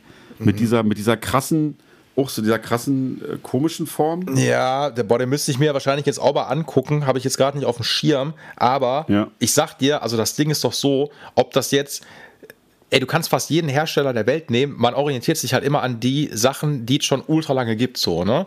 Ja, und total. So, und jeden. am Ende ist es natürlich so, ey, du musst nicht unbedingt die Gibson Les Paul haben. Es muss nicht der, der Original Fender Jazz Bass sein, sondern es gibt auch eine Company, die macht das. Äh, vielleicht sogar noch einen Ticken besser, weil die da noch mehr, ein bisschen mehr Liebe reinsteckt, ähm, weil die mehr Bock darauf haben und noch mehr auf deine Bedürfnisse Ja, eingehen. Aber du willst ja am Ende, ey, ganz ehrlich, also gerade wenn du, wenn du Bassist bist, dann musst du einen Bass tief hängen haben, so ganz einfach. So, das sieht also, es kommt natürlich auf die Musikrichtung auch an, aber der muss tief hängen, genauso wie ja. eine Gitarre muss auch. Also ich, ich mache keinen Jazz, ich will die nicht unterm Kinn hängen haben, ich muss die in die Kniekehlen hängen haben und das geht auch zu Lasten des Spiels, ist mir scheißegal.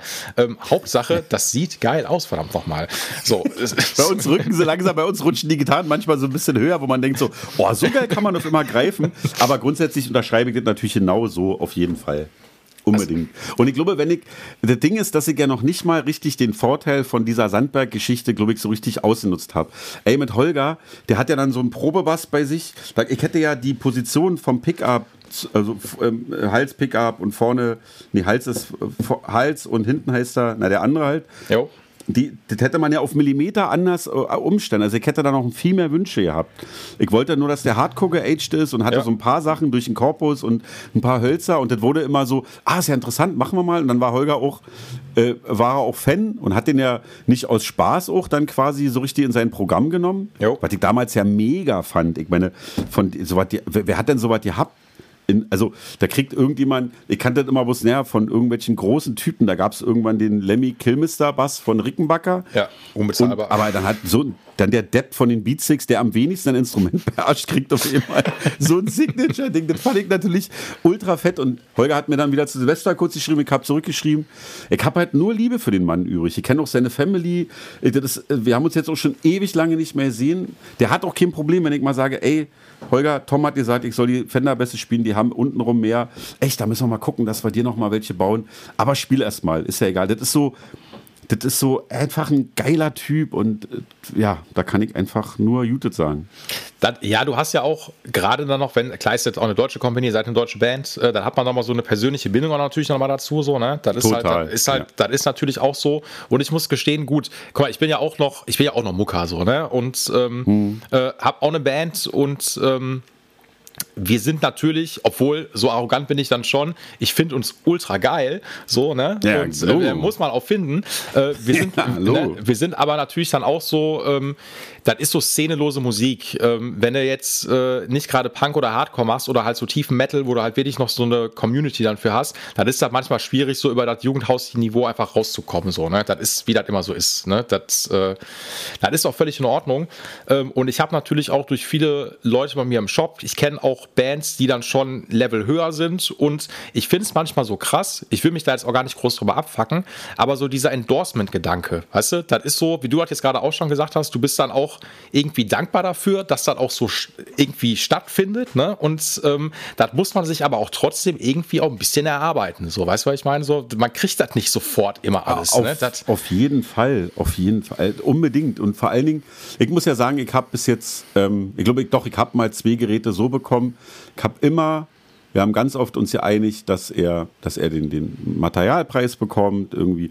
Also es ist nicht so, dass ich sage, hier, ja. und dann stehen da sechs Dinger oder ja, so. Ja. Das ist auch so, dass ich jetzt, ich glaube, ich habe jetzt insgesamt vier von den klassischen, ähm, diesen, diesen BSTS heißt der, glaube ich, war, mhm. genau. Dieses, dieses Signature-Modell, wovon der zwei dann halt quasi so Prototypen sind, die wir so uns nach und nach zusammengebaut haben. Und ähm, das war dann auch. Und die habe ich jetzt aber auch schon seit über 15 Jahren oder noch länger. Und ich weiß, dass ich mal ein, den haben sie mir mal so gebaut und haben wir für diesen, für, die, für, für diesen Film Fresse halten Bass spielen, habe ich den mal zerdeppert irgendwo oder für einen anderen. Wir haben ja irgendwann so ein Quatschding gemacht. Und da waren sie mir alle, da waren sie ein bisschen beleidigt. Und da bin ich im Nachhinein, ist mir auch noch total peinlich und unangenehm, dass ich das einfach so gemacht habe. Hätte ich mir lieber für 300 Euro irgendeine Korea-Scheiße im, im Laden kaufen sollen und den zerwichsen, das ist mir immer noch hoch, hochnot unangenehm, weil damit habe ich so ein bisschen zu verstehen gegeben, dass ich das nicht zu würdigen weiß, was überhaupt nicht der Fall ist, was ich natürlich auf jeden Fall tue. Aber das war schwierig und das, ähm, aber ansonsten finde ich, ist das, wie du schon sagst, der hat halt einfach, das ist natürlich mein Glück gewesen durch Hendrik. Ich war mit Hendrik Selbit befreundet damals. Mhm. Wir haben in Berlin auch in der Nähe gewohnt. Wir waren auch oft ein Bier trinken zusammen. Wir haben das richtig, richtig manifestiert, unsche Freundschaft mit ganz viel Bier. Hey, muss man auch machen. Lang, ja, so, ja. Du hast, man muss dazu sagen, du hast gerade auch einen tiefen Schluck aus der Bierflasche genommen. ich habe Feierabend. Ich trinke aber sehr, ja, sehr so, so. Aber ich muss jetzt. Sehr, äh, sehr geil, auf jeden Fall. Ja, und, und Holger, das war halt, wie gesagt, ihr kennt diese Firma noch, da waren die zu dritt. Und ich war irgendwann da und habe für so einen Mutfilm, den, den er dann hat drehen lassen, dann irgendwann ähm, so eine Art, ähm, da so irgendwie den, den Moderator gegeben und habe da durch den Film geführt. Und da waren dann halt irgendwann 30 Leute. Und dann war ich bei so Weihnachtsfeiern eingeladen, wo die dann alle gejammt haben, wo ich gesagt habe, nee, ich möchte nicht jammen, weil die natürlich alle, oh, Holger ist ja ein unfassbarer Bassist. Ja. Hier so slappen mit Fingern, das ist ja alles ganz schlimm. Dann war dann irgendwann der, wie, warte mal, Halloween, der alte Halloween-Bassist war dann zum Beispiel da und, mhm. und ich durfte da auch mit rumhängen und denke mir so, ja, das sind einfach geile Typen. Das sind einfach total geile Typen, die natürlich total amtliche Instrumente bauen. Aber das Wichtigste ist, dass das geile Typen sind. Und ich glaube, deswegen haben die mich auch äh, endorsed, weil ich einfach ein geiler Typ bin. So, dank, also du wolltest es schon die ganze Zeit aussprechen. So, jetzt, jetzt, jetzt, hey, jetzt hast du gesagt, so jetzt, äh, das, ja. das lassen wir jetzt einfach so stehen. Das ist ja, ey, ohne Scheiß, Thorsten, das Ding ist doch so, und da kann ich, das muss ich jetzt mal für die Leute da draußen sagen, die das jetzt gerade hören, so, ne?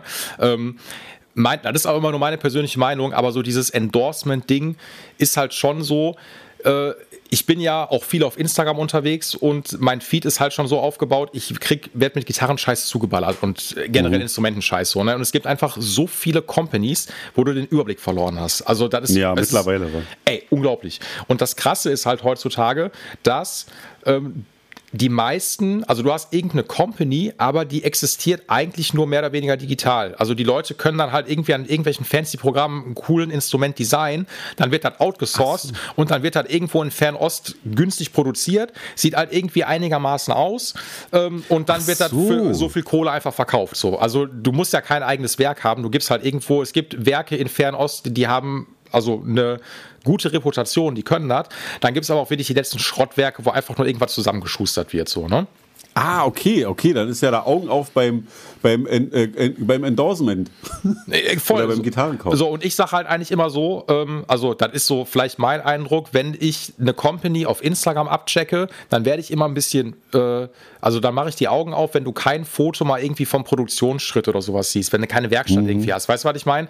Mir ist schon klar, dass jetzt, na klar, hat eine, Fen, äh, eine Firma wie Fender, Ibanez oder whatever, die lassen natürlich auch irgendwie in Fernost oder Mexiko produzieren, aber die haben natürlich eine ganz andere Reputation. Und du musst, ja. finde ich, wenn du eine Firma bist, die man noch nicht so kennt ähm, und dann immer so hier von wegen, wir endorsen euch, bla, ey, dann kriegst du manchmal einfach Schrott geschickt, so, ne? Und das muss nicht ja, sein. Also ich würde mich von, nie, von keiner Firma der Welt endorsen lassen, wo ich nicht hinterstehe, wenn ich einfach merke, was das denn jetzt für eine Kacke, so, ne? Und, ja, genau. Man muss ja auch mal wirklich die Kirche im Dorf lassen. Das ist überhaupt nicht nötig, sich einen dreieinhalbtausend Euro Fender Jaspers aus dem Jahre 73 mit einem Ahornhals zu holen ähm, oder vielleicht sogar noch kranker Geld auszugeben. Du kannst dir ja auch, ich finde sogar, dass diese Mexican, Mexican Series von Fender eine Zeit lang ja sogar ganz amtlich gebaut haben. Zumindest die Japan-Fender-Dinger sind Ey. ja mittlerweile, ist ja so gut. Für, so, für sowas hat man früher gesagt, da muss unbedingt USA-Label rauf. Ich finde, eine gute Instrument, das muss ich dir, äh, gut, eigentlich muss ich es ja nicht sagen, weil du wirst jetzt sagen, man kann sich für okayes und kleines Geld eine okaye Gitarre kaufen. Voll definitiv. Auf jeden Fall. Ich habe mir irgendwann mal die günstigsten, ich fand diese Telebässe ganz geil. Ich bin da so schlecht drin. Das, ihr habt mal, es gibt äh, so in Babyblau Metallic gab es mal so einen ganz geilen Telebass, den habe ich mir mal geholt. Der war total geil, der klang super. Der war ja. halt nur, war dann irgendwie, es dann stand ewig lang rum bei mir, weil wir die, die Musik nicht gemacht haben.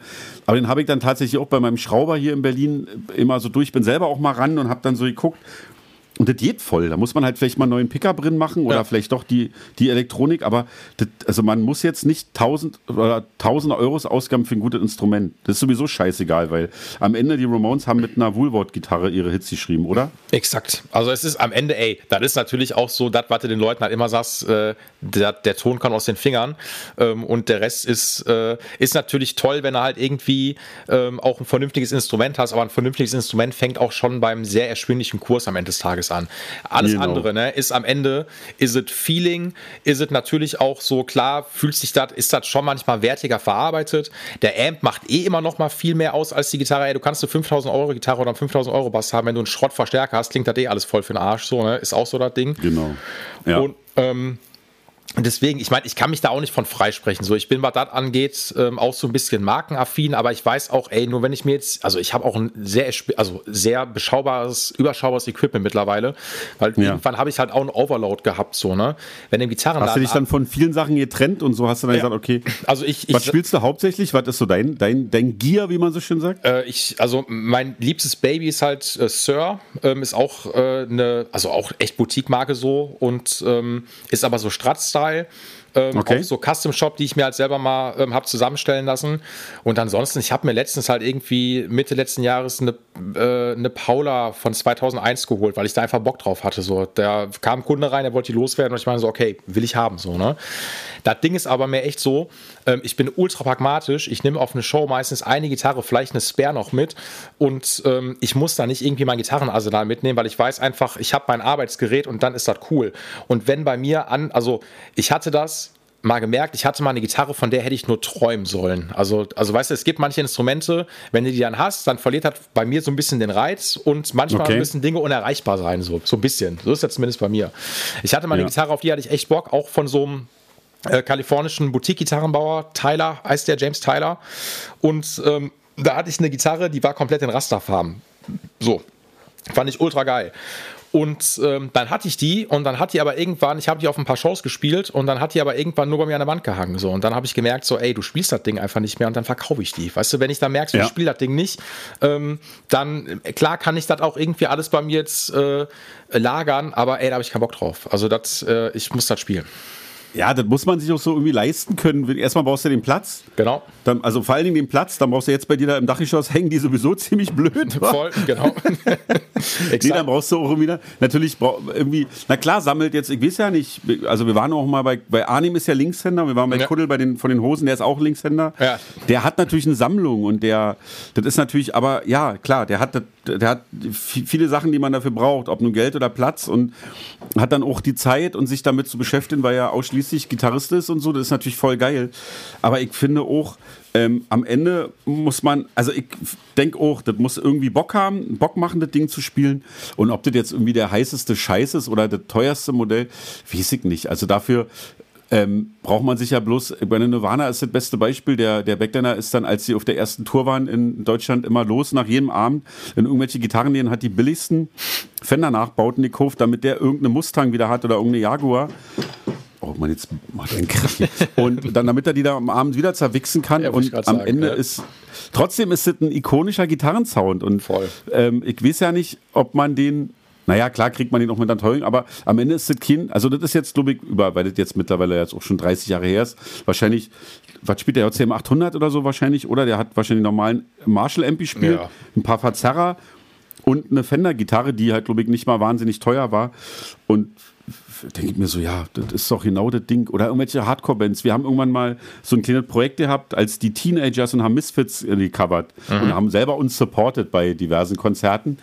Und das war ein Krampf, die, also den Sound dahin zu bekommen, weil der so fett ist von denen, obwohl natürlich irgendwie ja unfreiwillig und das ich meine, also die Misfits klingen so, wie sie klingen, nicht, weil sie die krassen Nerds waren im Equipment. Die hatten einfach Equipment, was da war und haben das gespielt ja. und klang einfach so fett, weil das die Misfits waren. Ja. Und dann hast du da versucht nachzubauen und ah, die Einstellung, am Ende ist es halt wie alle total äh, unwichtig. Also so ist größtenteils unwichtig. Also man muss schon einen Bass oben zu hängen haben mit vier Seiten, wenn man irgendwie den Sound machen will. Aber ob man da jetzt unbedingt das teuerste, beste, krasseste Equipment haben muss, ich weiß es nicht. Nee, also wie gesagt, ähm, ich bin da so ein bisschen vorsichtig, äh, weil ich habe, also ich habe natürlich auch teures Equipment, so alles cool, ähm, aber ich weiß am Ende, es macht es einfach auch nicht besser. So, es ist einfach so, es macht dich nicht besser. So, weißt du, ich habe zum Beispiel, guck mal, ähm, ich habe kurz vor Weihnachten ähm, habe ich ein äh, einen Kunden da gehabt, der hat sich ähm, von Gibson, es gibt dieses Prinzip bei dem Made to Measure. Da kannst du bei denen eine Gitarre auch dir so bestellen, wie du die haben möchtest. So, ne? Ja, so wie Nike ID, alles klar. Okay, ganz, ja. ganz genau. So, ne? Und ähm, du, der hat sich von Jimmy Page quasi ein 1 zu 1 Klon von einer von Jimmy Page Gitarren nachbauen lassen. Auch mit den originalen Macken drin und bla und bla und bla. Also das Ding sah, also die kommt dann auch im Koffer, der sieht aus, als ob das Ding schon irgendwie 70 Jahre alt ist, so, ne? Ah, das finde ich ja mega. Ich finde soweit ja voll geil. Ultra krass, so, ne? Und äh, das war auch echt eine gute Gitarre so und da musste ich ein bisschen schmunzeln, weil dann frage ich natürlich nach, was das Ding kostet, weil mich das schon interessiert, so, ne? Mhm. Und äh, kostet dann einfach mal 14.000, was schon mal eine Ansage ist. War, war was? 14? 14. Jetzt hab, ich habe jetzt echt gedacht, du sagst so, ja, 4,1 oder so. 14.000 Euro. 14.000 Euro, ja. Für jetzt auch noch nicht mal irgendwie, wir reden jetzt ja nicht vom Vintage-Preis oder sowas von einer Gitarre, die halt schon uralt ist, sondern die ist flatschneu, sieht halt aus wie aus dem Arsch gezogen und ähm, kostet halt 14.000, weil da nochmal dann der Chef-Ager von Gibson drangegangen ist und die dann halt so geaged hat, dass die aussieht wie wirklich eins zu eins die Gitarre von äh, Jimmy Page. So. Also ist natürlich auch, ich habe das ja selber erlebt und durfte meine Gitarren oder meine Bass, meinen Bass auch mal agen. Das ist ja auch eine Kunst für sich. Es gibt ja Voll. viele, die sagen, äh, finde ich scheiße, so eine äh, finde ich, sollen sie alle denken, machen. Ich lebe halt keine 60 Jahre, ich kann meine Gitarre nicht so lange spielen, dass sie aussieht, als wenn sie 60 Jahre alt ist. Ja. Ähm, und ich finde, dass die bei Sandberg das echt geil machen. Wir haben dann auch im Flur mit dem Korpus Fußball gespielt und der hat dann auch so Schlüsselbunde. Also der, der Typ, der die aged hat, der hatte so eine richtige eigene Werkstatt. Der hat ja. sich richtig so Bilder hingegangen und hat eh, das war wirklich eine Wissenschaft für sich, so mit Kaffee und Zigaretten. Wie mhm. kriegen sie das hin, das? Und das fand ich total beeindruckend und finde es immer auch geil. Und also wenn man das dann so hinbekommt und die haben ihren Chef, Ager, das ist dein Job. Du machst Sachen kaputt und kriegst dafür Geld. Ist doch voll geil. Ey, und vor allem, wie krass ist das bitte? Ich glaube immer noch nach nach wie vor, dass die Gitarrenindustrie oder Musikindustrie jetzt im äh, Gitarren- und Bassbereich die einzige ist, wo du mehr Geld dafür bezahlst, dass äh, die Gitarre, dass es das neues Ding vermackt wird. So und das ist also ja. zieh dir das mal rein, versuch das mal im Auto mal vorzustellen so ne, holst irgendwie deine neue Karre so, ne? und erstmal, wir haben den einmal hier äh, irgendwo vor die Wand gefahren, so aber Hanna wieder hinbekommen so ne und beigespachtelt, ja. bla, ey unglaublich, ey ich also ähm, ich finde es auch geil, ähm, weil ich gebe dir recht, äh, das sieht bei manchen, also wenn man das kann, sieht es authentisch authentisch aus und da kommt es drauf an, so, ne? So, die auf jeden Fall, es gibt ja auch ganz peinliche Sachen, das stimmt ja, natürlich, wenn dann oh, irgendwas oh, ja. abgeschliffen ist oben, also äh, auf jeden Fall. Ich glaube, da trennt sich auch die Spreu vom Weizen, wo, wo man sich halt Mühe gibt und ob das industriell gemacht wird, gibt es ja auch, dann sieht eine genauso äh, eher aged ja, aus genau, wie die andere. Ja, genau. Aber ich finde dieses Custom Aging, wenn ich mal das jetzt mal so, oder Hardcore Aging heißt ja bei, also ich wollte, zweimal ist es ihnen noch bei Sandberg nicht anzulungen, da wollte ich den noch zerwichster mhm. und da hat er mir den Hals, weil dann war auch der Hals, die sind dann auch, der ist wirklich, da wurde auch fast drauf geschissen, ich glaube, der wurde dann nochmal neu bundiert und das wollte, ich wollte den technisch einwandfrei haben, aber der musste richtig zerwichst aussehen und das haben sie sich aber nicht getraut. Ich habe den halt nur so hardcore geaged, aber noch nicht so ganz schlimm. Mhm. Und beim letzten durfte ich selber Schlüsselbund und mit so Ketten und dann haben die so, die haben einfach so, die Werkstatt sieht so geil aus, weil du kein normales Werkzeug hast. Klar, du hast zwei, drei Schraubenzieher, um das Ding auseinanderzubauen, ja. aber ansonsten hast du nur so Töpfe mit so Säure und Lack und, und so Scheiße. Ich finde das mega. Ja, aber das muss, also das Ding ist ja, wenn du jetzt, keine Ahnung, wenn du jetzt irgendwie nur, das Instrument ist fertig und du haust dann irgendwie nur eine Macke rein, dann hast du eine Macke. Also weißt du, was ich meine? Dann sieht das, sieht das erstmal, ja. also eine Macke ist nicht gleich eine Macke. Du willst ja eine Macke haben, die schon so ja, aussieht, als ob die halt Fall. schon alt ist, so, ne? Und das ist ja. auf jeden Fall. Und dafür musst du auch dann, Fall. genau, so und dafür musst du halt dann wissen, okay, der Lack muss ja auch dann dementsprechend so aussehen, als ob der seine, als ob der schon, das Holz darunter so und so viele Jahre schon alt ist, dann ist das irgendwie vergilbt und was weiß ich so, ne? Und klar, dat, da musst du dir Gedanken drüber machen. Das machen, also viele machen das echt richtig gut, muss man sagen. Und Samberg macht es auch echt ja, ja. gut. Das ist, äh ja, die haben, die haben da auch, ich habe leider den Namen vergessen, weil ich so lange nicht mehr da war. Der war dann da auch irgendwie, der, der hat sich auch wirklich, also auch wie du, der hatte dann sein, sein obwohl damals gab es nie, damals muss es wahrscheinlich noch MySpace oder so was jemand, der hat sich wirklich so in diese Fotos rein, dann haben die wirklich, ja gut, ah, guck mal hier, ne, musste da. Und dann haben die wirklich dann eine Kippe auch ewig lange oben in diesem, zwischen, zwischen erster, nee, warte mal, was ist denn das? Erste Mechanik und ähm, die E-Seite, war die E-Seite ist da ja. oben ähm, da eine Kippe drin steckt, damit die halt wirklich richtig dann so ins Holz brennt. Ja, genau. Immer mhm. wieder kippen. Der hat auch viel geraucht dann in dem Raum und so. Ich fand, fand das schon alles sehr, sehr geil, muss ich sagen. Deswegen habe ich da auch die Diskussion immer nie verstanden, weil ich das drumherum, dass Leute früh aufstehen, früh auf Arbeit fahren, um so Gitarrenkorpi oder wie der Plural auch immer ist, die frisch lackiert sind, wieder so zu zerwichsen, dass irgendjemand sagt, oh geil, dafür gebe ich jetzt 1,6 aus oder 2,4 oder so. Und das finde ich halt irgendwie ist ein geiler Beruf, muss ich sagen. Ey, also ich, die urbane Legende dahinter ist ja angeblich, dass äh, Keith Richards von, ähm, ich wollte schon sagen, den Toten Hosen von äh, den Rolling Stones, äh, seine echten irgendwie 50s Tellys und sowas nicht mit auf Tour nehmen wollte und dann Fender gesagt hat, baut mir eins zu eins Kopien davon nach. Angeblich. Und da ist dann dieser Macht-. Also ob es stimmt, Macht totalen nicht. Sinn. Ne? Macht totalen Sinn, auf jeden Fall. So, und Ja, und siehst du mal, ich meine, die Stones spielen dann halt Konzerte in front of wie viel? 50.000 Leuten. Und dann scheinen ja die neuen Gitarren immer noch gut genug zu sein, um ein amtliches Konzert abzuliefern. Und damit ist doch die Rechtfertigung da. Dann kann man ja, man kann ja immer noch anstatt 14.000, dann, was kostet die im Original? Dann 30 oder so? Ich Jimmy glaub, Pages also, Gitarre? Nee, ich glaube, im, also im Originalen, also du zahlst ja für so Gibson Les Paul aus den, äh, aus den End-50er Jahrgängen, äh, also geht so ab 200.000 los. Ne? Und, Ah, ähm, Ach so, äh, gell, kannst du mal sehen. Äh, Okay. 200.000 Euro. Plus, also je nach Condition so, also da zahlst du auch schon mal, es gibt ähm, ganz kurzer tiefer Nerd Talk, ähm, es gibt so, also die, die beliebten Jahrgänge sind die 59er, ähm, also All Original dann halt und ähm, dann gibt es so, ich sag mal bekannte 59er Les Pauls, die auch dann irgendwie, äh, weiß ich nicht, Slash hat bestimmt ein paar davon, Joe Bonamassa oder whatever oder irgendein Russe, der viel Geld hat und die einfach gekauft hat. So, Wollte ich ne? sagen, wer hat denn dann sowas? Die spielt man doch nicht. So, die wollte ich genau. auch nicht mitnehmen auf Tour. So, und dann, oder die wird dann irgendwo ausgestellt und also die Preise liegen teilweise, will ich sag mal, zwischen 200 bis 400.000. So.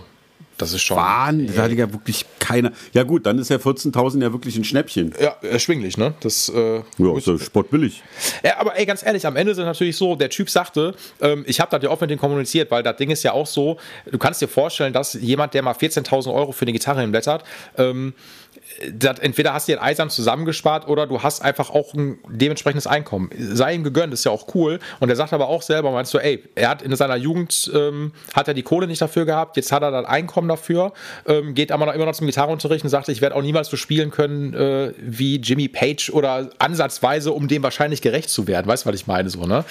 ähm, und für ihn ist es einfach eine Feeling-Sache gewesen. Er Ja, voll. dann- Ich find- das, also ich, ich dachte mir, ich Er ist doch voll geil. Ich meine, wenn jemand offensichtlich. ja, ne, erzähl weiter. Nee, du, du hast. Das habe ich dich unterbrochen. Nee, ich, Ähm, ich, ich woll- ist egal, du, du, du zuerst. Nee, ich wollte nämlich bloß noch kurz sagen, wenn jemand, ähm, wenn es jemand gut geht und der, der kauft sich dann sowas, finde ich immer noch toller, als wenn man sich für sinnlos viel Geld irgendwelche andere Scheiße holt. Wobei auch bloß mein Geschmack ist, aber dann gibt es ja Leute, die kaufen sich für gleiche Geld einen Mantel oder irgendeine Balenciaga-Jacke oder so. Denk mir so, nö, ist doch geil, Gitarre, ist doch super. Also ist doch, ähm, Äh, Voll. am Ende muss es ja selber wissen, das stimmt. Und ähm, äh, ja, man muss es sich leisten können, das ist auch richtig. Ja, und ich meine, bei dem ist es ja so, also diese 14.000, da reden wir jetzt ja auch, da geht es ja gar nicht um High-End, sondern da geht es um, ähm, natürlich ist das, also High-End war es jetzt auch nicht, weil Gibson macht in dem Bereich auch äh, schon eklatante Sachen, wo man sich denkt, eieiei, aber es ist eine andere Geschichte. Hast du Sachen ausgewechselt bei der Gitarre, die dann nicht so das- geil waren? Das war sogar nur Service, also einfach nur quasi einmal vernünftig einstellen. Ähm, aber nichtsdestotrotz sind dann da auch, ähm, das ist bei Gibson aber auch ganz normal, auch in dem Bereich, äh, dass du zum Beispiel der Korpus ultra geil geaged, alles geil, aber auf dem Griffbrett sind dann wirklich so Toolmarks, äh, wenn du jetzt ähm, die Bünde abrichtest, das machst du mit einer Bundpfeile. Und dann ist dem Typen oder die Person, die die Gitarre bundiert hat, mal die Bundpfeile abgerutscht. Und dann hast du so eine fette Querriefe mal irgendwo im äh, Griffbrett drin. Und du weißt aber, das hat nichts damit zu tun, dass das authentisch aussehen soll, sondern das ist ein Toolmark. Und das muss man dann eigentlich, weißt du, was ich meine, das ziehst du wieder ab, das lässt man nicht drin, das ist dann unsauber Ja, gearbeitet so, ne? Na, vielleicht hat aber Jimmy Page irgendwann seine Gitarre auch abziehen lassen, die Bünde, und da ist der Typ auch abgerutscht. so, so, kann man so, habe ich ihm auch aber so so gesagt, können sie sich ne? natürlich, ja genau, so können sie sich natürlich leicht rausreden, das stimmt. So, ne? Verstehe. Ähm, ich ich, ich finde es in Ordnung, aber es geht ja in dem Preis, äh, bei diesem Preisbereich jetzt gar nicht um High-End gefertigt, sondern es geht darum, dass du so ein äh, One-of-a-Kind-Sammlerstück am Ende dann hast. So, das ist ja der Effekt dahinter. So, das ist wie ein Kunstwerk, so nicht mehr, nicht weniger. Ja. So, das ist das. Äh, genauso wie wenn ich meine Gitarre oder keine Ahnung, wenn du dir eine, eine Les Paul für 200.000 halt irgendwie holst, ähm, da geht es wahrscheinlich noch nicht mal darum, wie die klingt. Da streiten sich ja auch die Leute drüber. Du hast so Instrumente, die sind so uralt und wenn das Ding nie gespielt wird, ist das irgendwie auch totes Holz und ähm, klingt einfach wie Scheiße und äh, du zahlst es trotzdem dafür. So, ne? Das ist. Ähm, das sind Preise, die das, sind. Ja, das fand ich tatsächlich. Ja, aber da, das stimmt, das hast, da hast du was gesagt, weil das hat mir Holger nämlich erzählt, dass die ihre Gitarre immer in so einem Schwingschrank haben. Das fand Jo. ich auch total interessant, die dann halt so ganz lange im, im, in der Musik hängt. Mhm. Weil wenn so, wenn, so, wenn so ein Ding halt lange im Proberaum hängt, dann Schwingung, Holz und so. Und ja, wir schwingen die halt ein und wir haben halt da und da. Und da habe ich halt, irgendwann kannte ich mich, glaube ich, tatsächlich auch so ein bisschen aus, weil ich das sehr interessant fand. Was da natürlich für eine Philosophie dahinter steckt. Aber ist ja wie mit allem. Leute, die irgendwas bauen, die Ja. lieben das ja. Und das ist dann halt natürlich was ganz, ganz Besonderes. Und da wird sich natürlich auch über Gebühren Kopf gemacht. Und als Laie, der ich ja im Vergleich dazu dann wahrscheinlich eher bin, denkt man sich manchmal so, ah, du machst aber einen Wind. Aber dann sieht man halt, dann war ich jetzt hier im, dann, äh, Nick Gruber sagt ja wahrscheinlich auch was. Klar. Mhm. Ja, die haben ja für Peter und für Bernd mal Gitarren gebaut und dann auch mit, mit, dem, mit, dem, mit dem Clemens unterhalten, der ab und zu mal vorbeikam. Und was die da natürlich für eine Philosophie haben, das ist natürlich mega, dass die einfach, ich finde das ja immer toll, wenn jemand sich in irgendein T äh, Thema rinbolzt, wo alle anderen draußen rumstehen und sagen, "Ja, sag mal, ist der vielleicht einfach nicht ganz sauber? Finde ich halt voll geil. So muss es sein. Ey, voll. Also du musst ja, das ist ja auch dieser, also keine Ahnung, zum Beispiel, ähm, da musste ich gerade an, äh, als du vom Kuddel erzählt hast, ich hatte ja den, äh, den Tom Bartels, ich weiß nicht, den kennst du glaube ich auch, ne? Wie, wie nochmal? Du hast den kurz Stock. Äh, äh, den Tom Bartels, äh, der Tech vom Kuddel. Ja, ja, den- genau. Den hatte ich ja auch schon äh, mehrfach im Podcast auch da gehabt. Und ähm, der Tom Ah, ist okay. äh, so. Ja, ich hatte eine Folge mit ihm, äh, quasi die erste, so wie wir das jetzt auch haben. Ähm, und dann haben wir nochmal eine Folge gehabt, wo er, der hat ja auch eine, äh, eine Gibson Junior von 59, wo wir die mal so ein bisschen gegeneinander gespielt haben. Ähm, und dann hatte ich noch Ah. eine Folge mit dem so, das war so eine Dreierfolge mit dem Tom und mit dem äh, Japo von Glory, äh, der lange die Donuts auch gemacht hat. Ähm, und dann Okay. haben wir so die, die lange Nacht des äh, Tech Talks gemacht, so drei Stunden einmal so uns über Nerd Talk unterhalten. Und der Tom sagte auf jeden Krass. Fall, ey, ohne Scheiß, mit dem Tom kannst du dich auch, also mit dem kannst du richtig abnörden. Manchmal ist dann auch so, ich setze mich dann einfach nur hin, lass den Tom einfach reden, weil ich weiß, boah, der Tom, der ist noch mal noch viel tiefer dann da drin, so, ne? Und gerade das ist ja wie beim, beim Lutz ja auch. Wenn du, ähm, wie der Lutz, der arbeitet an den Gitarren vom Richard und der Tom macht die Gitarren vom Kuddel. Und du hast ja dann noch mal eine ganz andere Herangehensweise und du musst dich mit Dingen auseinandersetzen, ähm, mit denen setze ich mich ja noch nicht mal auseinander, weil ich bin ja wie so ein Allrounder, weißt du, zu mir kommt jeder, jede Person und will irgendwas haben.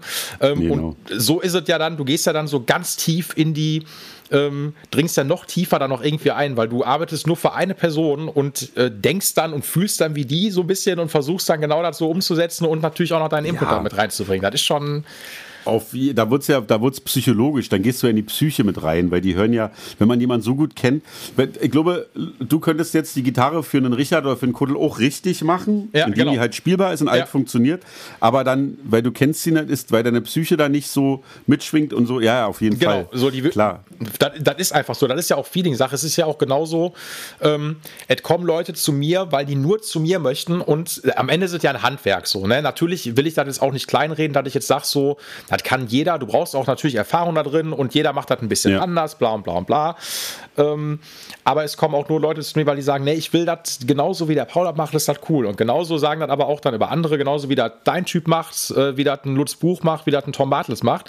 Ähm, das ist so eine ganz persönliche Sache am Ende. So, ne? Man, Voll. Das ist so voll, ist so voll wichtig, dass man sich gut versteht und miteinander. Also, wenn du jetzt in Berlin wärst, würde ich auf jeden Fall demnächst mal meine Gitarren auch zu dir bringen, weil ich dann immer ich- finde, wenn man sich gut versteht und sich irgendwie so mag auf den ersten Blick und da jetzt irgendwie keine groß die Schere nicht auseinandergeht mit vielen Sachen, dann, dann kann da, dann würde ich jemand auch sagen, hier vertraue ich dir an. Das, ich, stimmt, ich bin zwar jetzt nicht so nerdig unterwegs, aber ich würde ungern irgendeinem Typen meine Instrumente einfach geben, weil ich weiß, der macht das, der kann das.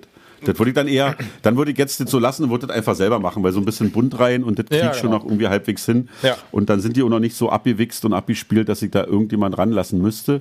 Und da ist schon, muss schon Vertrauen da sein, auf jeden Fall. Voll. Auf jeden Fall. Weil das ist halt, wie gesagt, das ist ja was Persönliches, aber ich finde es halt, wie gesagt, ich finde das, äh, ich würde das ja gerne mal machen. Wie gesagt, wenn, ähm, wenn ihr irgendwann mal für die Beatsteaks nochmal eine neue Person braucht, ich äh, bin sofort euer Mann. Das ist, äh, Geil. Merke ich mir auf jeden Fall. Merke ich mir. Du wohnst jetzt so weit weg, wa? Das ist ja das Ding. Also Essen und Berlin sind ja schon, ich glaube, äh, Er ist schon Ritt auf jeden Voll. Fall. Wir sind halt, aber das Geile ist, also ich, das ist ja, wir verlassen mal ganz kurz den Nerd Talk. Ich finde das immer geil.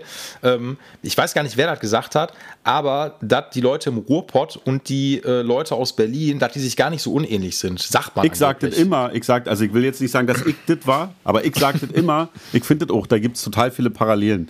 Ist immer so ein bisschen prollig, wirkt so auf den ersten Blick. Ja. Aber so, äh, aber so hinter dieser komischen Fassade ist so ganz viel Herz drin. Voll. Muss natürlich, man muss natürlich in beiden Fällen immer sagen, das muss halt auch ein cooler Mensch sein. Wenn du einen Arschloch aus dem Ruhrpott hast und Idioten aus Berlin, dann bleiben die Idioten. Dann ist es auch egal, wo sie herkommen. Aber ich finde, da gibt es voll viele Parallelen und ähm, ich, fand- ich finde es da auch immer, ich finde es da auch immer geil, muss ich sagen. Aber das ist tatsächlich wirklich leider echt weit weg, weil so Hamburg kann man mal machen. Ja. So mit dem Gitarrenkoffer mal schnell. Ja. Das ist ja dann immer, das sind ja dann immer schon die pflegte viereinhalb Stunden, war bis Essen oder so. Boah, ich glaube, also ich war ja jetzt äh, Anfang November in Berlin und da sind wir, gut, wir haben auch echt ein bisschen Zeit gelassen, aber du fährst schon eigentlich so, wenn du Pause machst, fünf Stunden bist du schon unterwegs. So, das ist schon, Ach, du bist mit Auto dann auch gefahren, Ja, du ja, genau. dann Ja, ja, genau. Und ähm, Ey, aber dann sag doch erstmal, erstmal fangen wir an, wenn ich mal äh, bei dir bin, sag ich dir mal Bescheid, dass wir mal ein Bier trinken und wenn du mal hier bist, sagst du auch Bescheid. Definitiv. Und dann kann man dir erstmal ein Bier trinken und äh, ich komme auf jeden Fall mir mal deinen Laden ankicken und ich, ich kann dich ja auch mal zu uns in den Proberaum nehmen, da kannst du dir ja mal die ganzen, die ganzen Äxte ankicken, die da auch teilweise vor sich hin schimmeln oder so. da, da, ey, Thorsten, da darfst du eigentlich hier, also all das, was hier gerade stattfindet, ne, da darfst du den 15-jährigen Paul natürlich nicht erzählen. So, ne? Der ist, ähm, das ist für den, äh, also nein, ohne Scheiß. Mir macht das, das Ding ist ja, das muss ich so ein bisschen sagen, ähm, ich, äh, was heißt, ich schiebe das so ein bisschen weg und ich will jetzt auch, deswegen sage ich das mit so einem Augenzwinkern, ähm, weil ich bin froh, dass ich dann schon jetzt mittlerweile Anfang 30 bin und auch irgendwie, ich will nicht sagen, ich bin der ultra abgeklärte Typ oder so, um Gottes Willen, aber ich finde es einfach geil, einfach so ein entspannten Talk zu haben mit jemandem, der in einer Band auch spielt, den man irgendwie, wir kennen uns nicht persönlich, aber wenn er immer weiß, ey, Thorsten Scholz spielt bei den Beatsteaks, weißt du, was ich meine? So, ne? Und ich finde es, äh, genau das gleiche hatte ich mit dem Guido von den Donuts auch gehabt, als ich mit dem Ja. ähm, Podcast gemacht habe. So, ich finde es einfach cool, weil das ist so, ähm, ich finde es halt trotzdem, ey, wenn sowas zustande kommt, immer wieder gerne so. Das ist halt, Ja, geil. Ich, ist doch super. Ich, mir macht das auch Bock. Und ich finde, ähm, äh, wir müssen, äh, ist doch eh alles beschissen genug hier gerade. Vor allen Dingen, ich meine, du hast da mit Lutz drüber gesprochen, wir sind auch direkt betroffen. Du hättest auch mehr und geiler zu tun wahrscheinlich, wenn alle wieder touren würden und Ja. man mal seine Klampfe mal wieder in die Bassdrum stopfen würde oder so, damit man sagt, Mensch, wir sind die Mechaniken verbogen, Paul, kannst du mal. Und deswegen muss man sich das doch jetzt so schön wie möglich irgendwie machen und dann äh, ist es doch geil, wenn du da ein gutes Gefühl hast, mir macht das auch total Bock. Und ähm, es ist ein schönes Gespräch und von daher finde ich, ist es ähm, ein totaler Dazugewinn. Und äh, ich lerne ja gerade, man lernt ja auf Tour immer so viele Leute kennen. So Veranstalter. Und hast du da jemand, der, der ist da vom, vom Haus oder du hast irgendwie mal, und dann quatschst du mit dem abends nach, nach dem Konzert oder mit irgendeinem Veranstalter und dann merkst du, ach, die sind ja nett hier. Und das ist mir jetzt ja seit zwei Jahren Pandemie, davor hatten wir diese Jahr Pause, deswegen seit drei Jahren nicht gegeben. Und jetzt äh, kann ich mal wieder mit, dem, mit jemand über im weitesten Sinne Rockmusik reden und über Gitarren und über so Kram und dann ist der auch noch nett und trinkt Bier und, und sagt so, also ich finde, sagt also, so tolle Sachen. mindestens für mich genauso dazu gewinnen wie für dich. Also ich freue mich auch sehr über das Gespräch hier, Ey, ernsthaft. ich, mu ich muss auch sagen, wo du auch gerade, ich musste da, als du ähm, die Story vom Henrik erzählt hast, wo er sagtest, ihr habt das so richtig zelebriert, wart Bier zusammen trinken, um euch so richtig kennenzulernen und so was, ne? Äh, da musste ich, ich hatte vor, ähm, letztes Jahr hatte ich den Jizzy von Slope zu Gast. Kennst du Slope zufällig? Die Band? Staub? Slope. Wie heißt die? S Slope. Slope. S-L-O-P-E? Ja, genau. Ja, ich habe das schon mal gehört, aber ich habe natürlich jetzt keine Musik im Kopf oder so. Easy. Der, die machen, also die machen halt auch Hardcore, kommen halt hier aus dem Pott auch, aber machen nicht die Art von Hardcore, wo man erstmal dran denkt, dass das so, also ich sag mal so, das Geknüppel ist oder Hardcore Punk oder sowas ist, sondern so ein bisschen mehr dieser Funk 80s äh, Hardcore, der so ein bisschen à la Bad Brains Okay. auch ist, so, ne? Bisschen 24-7 Spice, so, also das was so ein bisschen mehr grooved. Ähm, dann Ah, haben geil. Die, haben die zwei Schauter, die gehen jetzt auch gerade richtig steil, so, ne? Spielen nächstes Jahr jetzt auch auf dem, also nee, dieses Jahr dann auch auf dem Wacken und sowas und ähm, sind auf jeden Fall so richtig am Kommen. Okay. So, was mich richtig für die freut auch. Und ich, äh, ich weiß, ein Kumpel von mir, der Walle, dem ich hier auch immer mal wieder nochmal erwähnen muss, weil der mir so, äh, der war mein erster Gast im Podcast und durch den Walle, deswegen sitzen wir auch mehr oder weniger hier, weil gefühlt irgendwie ist das so ein Lauffeuer gewesen. So, das ist so, hier frag doch mal den, frag doch mal den und dann hat sich das immer so entwickelt, dass man an echt coole Leute gekommen ist, um Podcast halt zu machen. Geil. Und der Walle meinte so zu mir so, ey, lad doch mal den Jeezy von Slope ein. Und ich so, ja, Slope, okay, höre ich mir die an. Ich war ultra geflasht, weil das ist so, wie gesagt, nicht dieser Hardcore, wo man dann denkt, so, ja, okay, habe ich jetzt schon tausendmal gehört, so, sondern, Ja. ey, cool, das ist richtig geil. Und hab, bei, kann man die bei Spotify sich anhören? ja, genau, irgendwo? auf jeden Fall, genau. Wenn du, wenn du Slope eingibst, so, ähm, Mach ich muss mal ganz kurz, damit ich die nicht wieder vergesse. Erzähl bitte weiter, ich höre dir zu. Jo, ähm, ich hatte den, den Jeezy dann da gehabt, so, und das war auch so, der kam zu mir im Shop und wir waren direkt so, wir haben uns ultra gut verstanden, so, ne?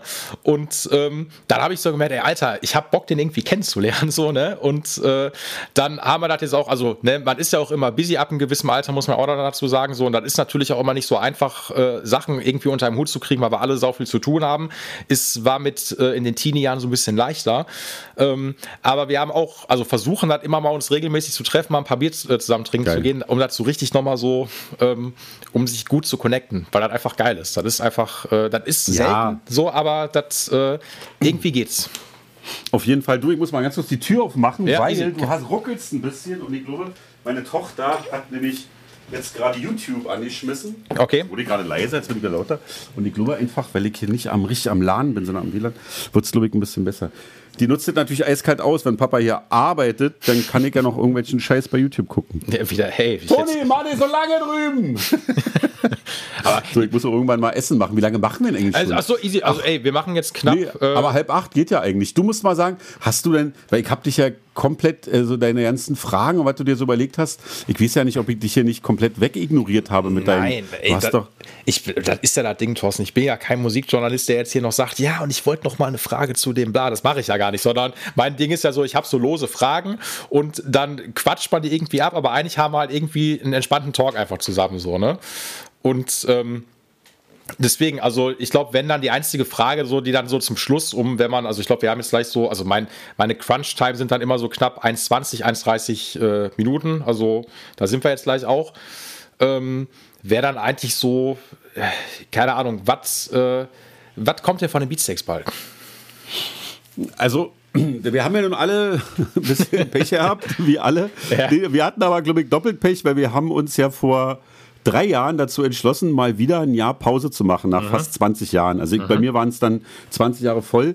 Und da dachten wir uns so, Stimmung war auch so ein bisschen, also könnte geiler sein, also komm, wir machen mal, jeder macht mal so ein bisschen Science und dann hat jeder so für sich gefummelt. Und dann wollten wir uns ja tatsächlich zu 25 Jahre Beatsticks wieder treffen. Wir hatten einen geilen Plan ähm, mit, wir spielen fünf, sechs geile Sachen in Berlin, von ganz, ganz klein bis ganz groß. Jo. Und das hat dann ja alles nicht geklappt. Und dann hatten wir uns jeder einen Fiat Panda gekauft, die wir dafür eigentlich auch benutzen wollten für irgendwas. Das hat auch alles nicht geklappt. Und dann kam ja die Pandemie. Und dann sind wir jetzt halt schon seit drei Jahren irgendwie so ein bisschen in den Seilen und haben es dann ja letztes Jahr hinbekommen, diese, diese Cover-EP da zu machen, in the Presence of. Da haben wir so Frauensongs gecovert, was irgendwie ganz gut ankam, hat auch funktioniert so. Haben die tatsächlich auch nur bei uns im Shop veröffentlicht. Und dann haben wir nochmal diese Wohnzimmer-EP rausgebracht, eigenes Label gegründet und so, so ein paar Sachen genutzt, die man Jo. so für sich, aber das war jetzt alles kein großer Wurf. Und dann haben wir angefangen vor einiger Zeit, uns mal wieder im Proberaum zu treffen und die sagt, also wenn wir nächstes Jahr auf Tour gehen, hoffentlich im Sommer wenigstens und vielleicht auch ein Festival spielen, Rock am Ring, Rock im Park, wäre ja geil, vielleicht mit neuen Sachen zu kommen in irgendeiner Ja. Art und Weise. Und da gucken wir jetzt, ob das klappt. Das weiß noch keiner. Das kann jetzt ein Song werden, das können, kann keiner werden, das können sechs werden, das kann ähm, weiß ich, eine, eine Platte werden, eine EP, das, das wissen wir nicht. Ja. Wir machen erstmal, wir sind auf alle Fälle so weit, dass wir uns mit Moses jetzt ab und zu mal im Proberaum treffen. Und dass wir im Proberaum bleiben. Wir gehen jetzt in kein Studio, das ist ganz schön, das macht auch Spaß, weil der Proberaum, der ist eigentlich ganz schnucklig. Das wirst du ja sehen, wenn du mal in Berlin bist und mir ein Bier trinken wollen, zeigt dir mal einen Proberaum. Ja, gerne. Und da sind wir jetzt gerade so ein bisschen, also wir machen Musik miteinander. Und das macht erstmal Spaß. Und das war auch gerade für alle immer so diese, wenn ich halt hier zu Hause bin und tatsächlich von Existenzängsten geplagt werde, mal wieder nach langer Zeit, weil das jetzt gerade wirklich so ein bisschen, weil wir haben ja nicht ausgesorgt mit dem Beatsex. Du bist ja nicht Millionär bei dem Beatsex und brauchst dein Leben lang nicht mehr arbeiten gehen, das ist ja alt Quatsch. Ähm, wir müssen halt kicken, dass es irgendwie weitergeht oder ob man, wenn das jetzt so bleibt mit dieser Situation, ob man irgendwas anderes macht und so. Und deswegen bin ich ganz glücklich, dass wenn wir zu fünft im Proberaum sind, dass wir lachen, dass wir Spaß haben und dass gerade auch ein bisschen Musik bei rumkommt. Ja. Kann aber auch sein, dass eine Platte erst nächstes Jahr jetzt, also 23 kommt und dann eine Tour erst, weil jetzt gerade, ihr wisst ja selber, jetzt, jetzt knallen sich alle den Sommer voll, weil sie wissen, okay, geht nur draußen. Wir haben ja auch so ein paar Clubkonzerte geplant, ähm, die dann irgendwann noch äh, gemacht werden oder nicht und so. Und das ist alles so ein bisschen ungewiss. Aber Fakt ist, wir fünf verstehen uns tatsächlich besser als vor drei Jahren. Die Laune ist gut und wir wollen doch auf alle Fälle alle zusammen zum Turnstile-Konzert in Berlin gehen, wenn die kommen. Ich bin Oder- in Köln. Ach, gehst du ja? Ja, du ja. findest sie natürlich auch geil, weil du dich halt, weil du halt weißt, was sich gehört. Ich habe halt mit so vielen Leuten gesprochen aus der Hardcore-Szene, also, äh, bist du auch Turnstile-Fan? Ja, verdammt, ich finde Turnstile mega. Die Platte ist der totale Hammer. Ja. Hast du das Tiny Desk-Konzert jetzt bei YouTube angeguckt? nee, habe ich noch nicht. Das, Ah, habe äh, ich jetzt gerade bei, bei, bin halt über Instagram auf, äh, folgt den tatsächlich mal als eine von wenigen Bands, die mich interessieren. Ja. Und die haben jetzt so ein Tiny Desk Konzert gemacht. Und guck dir unbedingt an, beste, beste Deko und schreib mir, was du zur Deko sagst, weil es wird dir hundertprozentig gefallen. Und da gehen wir zusammen hin oder wollen zusammen hin, wenn es stattfindet. Und das ist ein Zeichen dafür, dass wir halt, ähm, weil wir hatten eine Phase, da sind wir nicht mehr privat miteinander irgendwo hingegangen. Und jetzt passiert es aber wieder. Wir waren jetzt war wieder auf einer Hochzeit zusammen, als es noch möglich war. und haben auch mal wieder zusammen ähm, Zeit verbracht und das fühlt sich total gut an. Und das ist erstmal viel wichtiger. Und dann, ey, meine, wir haben jetzt die Wuhlein zweimal fast ausverkauft, ohne dass irgendjemand von uns was was Neues gehört hat oder so. Und ich habe mit Ani mal so, so, eine Situation erlebt, da stand man in Hamburg auf dem Hauptbahnhof, kaum, kam gerade vom Auflegen und waren kurz davor, ein Album, diese Jaws-Platte zu veröffentlichen. Mhm. Und ey, Beatsix, also Anima kann Fotos. Ja, ja, und wann spielt er mal wieder? Und Anim so, äh, ja, ja, wir spielen mal wieder, aber wir brauchen jetzt gerade eine Platte. Und er so, ja, ja, ja, ja, aber wann spielt dann wieder? war dem halt doch, war dem halt doch genau. scheißegal. Ey, aber Hand in Hand, I don't care, Hello Joe, Frieda und die Bomben, machen wir heute von 48, 49, spielen wir Not Ready to Rock und machen wir hier und bam. Und dann war so, ja, wir könnten eigentlich ein Konzert spielen, so, ohne dass überhaupt was Neues da ist. Und natürlich wäre es für uns halt schön, wenn man zwischendurch sagt, ach komm, ich bin mal neun. Ja. Aber eigentlich können wir wie Rage Against the Machine, ohne dass ich mich jetzt mit denen vergleichen will. Ja, aber ich weiß, was, ich weiß sagen, was du meinst. Du wir spielen jetzt einfach ein Best-of und da kommen immerhin in Berlin zweimal 17.000 Leute und das ist schon echt heftig, muss ja, ich sagen. Weil man irgendwann, man hat einfach ähm, ja, in eurem Fall, aber man hat die Hits dann auch auf Petto, die die Leute einfach kennen, so, ne? Und die freuen sich natürlich über was Neues, aber Danke. das ist dann auch, die Beatsteaks sind eine Liveband, also eine ultra geile Liveband, so, und, ähm, äh, ja, also, Thorsten, ich will das hier nur sagen, ne? Nicht, dass ihr jetzt denkt, was ist das denn für ein Cringe-Fanboy? Ich sag das nur ab und zu, ich, ich kann das nicht. Ey, das ist, ne? nein, ich finde, ey, das würde ich, wenn jetzt hier, wenn jetzt hier Dendemann sitzen würde, würde ich ihm sagen, ich feiere ihn seit, seit 1998, ich finde das total mega. Warte ja. mal ganz kurz, meine Tochter, Toni, bitte der jetzt läuft, der. Der läuft noch nicht, das muss jetzt rumlaufen. Du, wenn du auf Play drückst, also auf Start, dann läuft dieses Licht so rum. Ach Machst du das? Ich muss lange drauf drücken. Ja, zwei Sekunden. Hab nämlich zu Weihnachten einen Reiskocher geschenkt bekommen, der wird gerade mal ausprobiert. Entschuldigung. Das lassen wir alle drinne, wa? Äh, so. Ey, äh, ich, also das, Thorsten, ich schneide nicht, ne? Also es bleibt wirklich alles drin. Ja, genau. Das ist, genau. Äh, das, nee, was, was wollte ich sagen? Ähm, ihr habt dann Liveband, genau. genau, Liveband und äh, ihr habt einfach dann die Hits, die, die Sachen, die man kennt. Ich würde mich tierisch mal freuen, ähm, wenn ich euch nochmal live sehe. Äh, äh, wenn ihr von der Launch äh, Happy Now spielt, ultra geiler Song. So ist, Happy äh, Now. Ja. Doch, Happy Now hatten wir sogar mal eine Zeit lang drinne im Programm. Das so, ähm, ich meine, das ist mit, mit diesem Vertrackten, war? Äh, genau, richtig. So, weil, weil ja, der genau. Crow einfach richtig geil reinhaut. So, also ist immer noch von der ja. äh, mein, ähm, ich glaube, mein Lieblingssong. Ähm, auf, ansonsten aber klar, die Leute, ey, die kennen euch und die wissen, also da ist so eine Band, also ihr seid wahrscheinlich dann so eine Band, euch kann man auf eine Bühne stellen und ihr liefert und fertig und die Leute haben Bock und das ist Jut, so, ne? Ja, wir und, müssen schon üben vorher, sonst wird es ja, richtig peinlich. Natürlich, so, das ist, das ist schon klar. Ähm, aber das ist es am Ende so. Das, es geht einfach nur erstmal darum, irgendwie da live zu spielen. Aber ich gebe dir auch recht, ähm, auch in diesem Jahr, ey, es gibt einen Overload einfach an Bands ähm, und vor allen Dingen auch an Sachen, die nachgeholt werden. Es ist gar nicht so einfach, da halt irgendwie, also, also was heißt, klar, ihr könnt das irgendwie machen, aber trotzdem, man hat ein Überangebot, das wird man haben. Es wird viele Überschneidungen geben. Ja, es spielen das, halt, ne? klar, alle wollen spielen. Ja. Und alle Leute haben noch 10, 12 Karten am Kühlschrank zu hängen, die sie einlösen äh, müssen. Äh, genau, ganz genau. Das ist so. Ich sag dir nur, wenn du am 1. oder 2. Juli Zeit hast, kommst du nach Berlin, brauchst du kein Ticket besorgen, kümmere ich mich darum, dass du kommst, kommst du mit, mit Homies und dann kannst, machst du dir einen schönen Abend. Spätestens dann sehen wir uns auf der Aftershow-Party. Ey, mach ich jetzt mal offiziell dann. Dann kannst du mich darauf festnageln. Dann kann ich dir sagen, danke. Nee, ich hab, hab ich nie gesagt. Hier, hier ist der Beweis. Äh, machen wir. Äh, ich habe ja deine ja. Nummer. Äh, ansonsten musst du mich gleich ja, genau. direkt, musst du mich direkt blocken. Ähm, nein, nee, ey, nicht. Äh, okay. ey, nein, das wäre das wär auch schlimm. Dann komme ich nach Berlin und ähm, dann äh, dann gucke ich mal. Ich habe ja ein paar Leute in Berlin, die, äh, die wissen, wo du wohnst, würde ich fast sagen. Ähm. ja, sehr gut. äh, ja, stark, ja, super. Das ey, so machen. Ey, guck mal, dann, dann ähm, du wolltest Essen machen. Wir haben jetzt auch anderthalb Stunden. Das ist immer so, wenn ich anderthalb Stunden Podcast habe, bin ich happy. Also ich könnte auch stundenlang weiterreden, aber ich richte mich, äh, ne, du ähm, richte mich dafür nach dir. Das ist halt, äh, ich kann mich manchmal auch verquatschen. Nee, noch so, ist, noch ist alles entspannt. Ach so, ey, gerne. Dann ist, äh, ja, Hammer. Dann, ähm, ach, keine Ahnung, was, äh, also das heißt. Doch, jetzt musst du, Entschuldigung, jetzt muss ich dich kurz unterbrechen, Paul. Bitte. Sorry. Äh, Toni, was ist? Läuft's jetzt? Jetzt läuft's. Gut. Jetzt läuft's. Stopp mal mit, wie lange? Weil ich glaube, das sind, der braucht jetzt fast eine halbe Stunde oder so. Ich weiß, ich hab schon. Ah, scheiße. Okay, jetzt läuft's. Okay, alles klar. Der Reiskocher, Reiskocher läuft. Wir können noch eine halbe Stunde. Oh, no, super. Also eine halbe Stunde braucht ein Reiskocher? Was zur Hölle? Ja, eine halbe Stunde. Nee, eine halbe Je nachdem, wie, wie du den Reis haben willst. Wenn du den so ganz normal äh, haben willst, dauert es 26 Minuten oder knapp 30 Minuten. Ja. Äh, und dann kannst du den aber so, äh, so, ähm, so persisch machen, dass der so, so, so eine Kruste bekommt.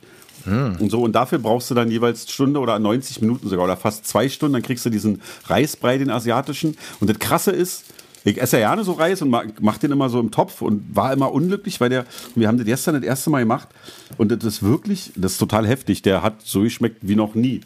Ich bin ja. gerade totaler Fan davon und habe mich dann auch ein bisschen belesen, dass tatsächlich so Asiaten und auch ähm, die ganzen Nordafrikaner, also so vor allem Perser und so aus dem arabischen Raum, dass das der ganz gängig ist, dass die Reiskocher benutzen. Das macht man einfach, weil ja, das einfach sicher ist. Ja. Benutzen und war für mich so, ach so, na dann ist es ja okay, dass ich so ein Ding habe.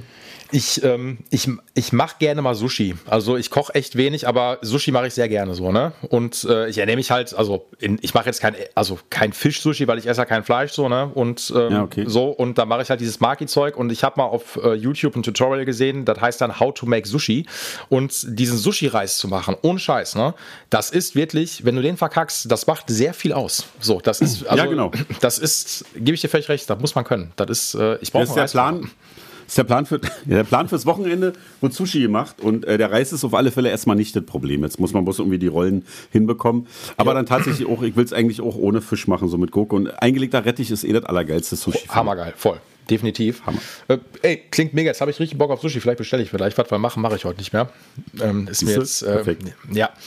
Ähm, okay, nein, aber das wollte ich gerade auch nochmal sagen, wo du auch meintest mit den Beatsteaks, erstmal so zusammenkommen, einfach eine gute Zeit haben, voll. Ich glaube, das ist das A und O so, ne? Ich erinnere mich so ein bisschen, ähm, ich glaube, wenn man auch, also ich, man kennt das ja auch, wenn man einfach ultra lang einfach auch in einer Band zusammenspielt, ähm, das ist ja, also eine Band ist Arbeit. Das ist einfach so. Und eine Band ist halt immer ja. auch so, äh, also äh, man denkt immer, ähm, oder auch dann klar viele Fans draußen, ey, bei denen ist immer alles toll. Also jetzt nicht nur bei euch, sondern austauschbar. Bei jeder Band läuft halt irgendwie immer alles cool und äh, alles Friede, Feuer, Kuchen. Das ist aber nicht so. Also um Gottes Willen so, ne?